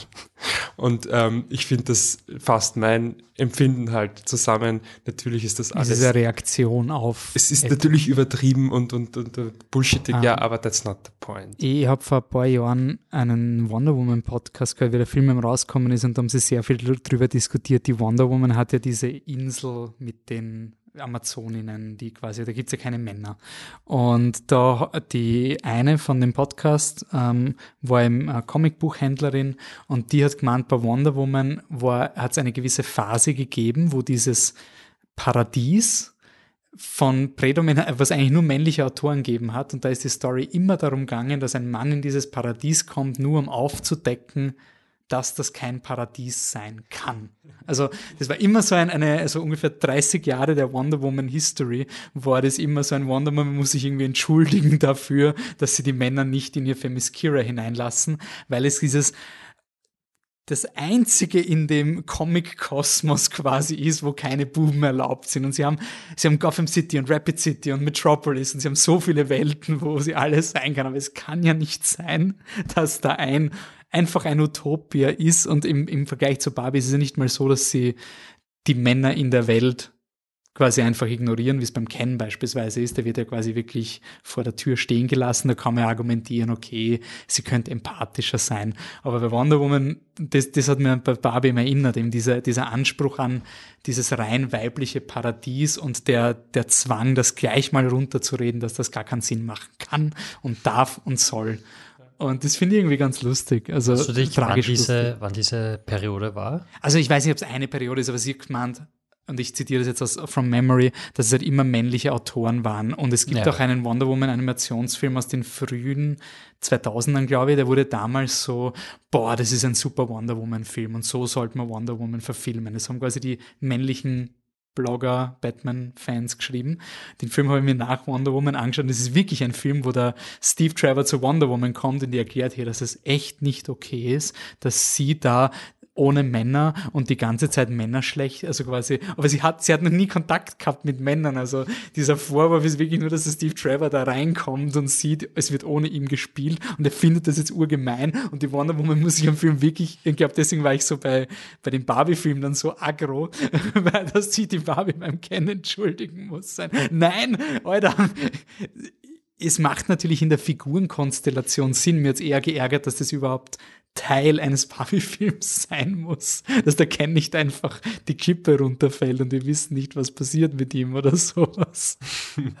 naja, also Wonder Woman kann man auch schon. Stimmt, Wonder Woman. Jetzt habe ich irgendwelche viele Gedanken gehabt, versucht sie zu ordnen. In einer Welt, wo Frauen überall ausgeschlossen werden aus den einfachsten Dingen wie irgendwelche Fan, wenn wir schon bei den Fanboys sind, wie bei den Fanboy-Miniclubs am liebsten keine Snyder Frau, Bros. Snyder Bros am liebsten keine Frau dabei haben wollen, darf es einmal wohl einen Film geben, wo es rennt, wenn nur Frauen sind. Ne? Das ist so meine. Das ist ich weiß ja, gar nicht, ob das so eine freiwillige Entscheidung ist, dieser kleinen Gruppen. Naja. Das ist ja auch wirklich eine der, der Aussagen oder Besonderheiten von Porträt einer jungen Frau in Flammen, das habe ich nicht erwähnt. Komm, Nein, aber in dem Film geht es ja darum, dass der Mann am Anfang ähm, weggeht und dann kommt er relativ lang nicht mehr zurück und du hast dann eigentlich drei Protagonisten, also du hast eigentlich nur Frauen ähm, und das hat etwas sehr Paradiesisches auch ähm, und wird dann natürlich wieder zerstört durch den Rückkehr. Ich meine, da ist es ein Historiendrama, da mhm. ist ja ein anderer Kontext, aber ich finde es eigentlich haben das eigentlich auch ähnlich, ne? Da ist der Vater auch lange weg und kommt dann aus dem Krieg. Aber er ist kein Arschloch, wie wir vom Adrian wissen. Da haben sich alle lieb, da hat er sich aufgeregt im Podcast, dass alle haben sich lieb, nicht weil der Papa ist ein Arschloch. ähm, ja, na gut.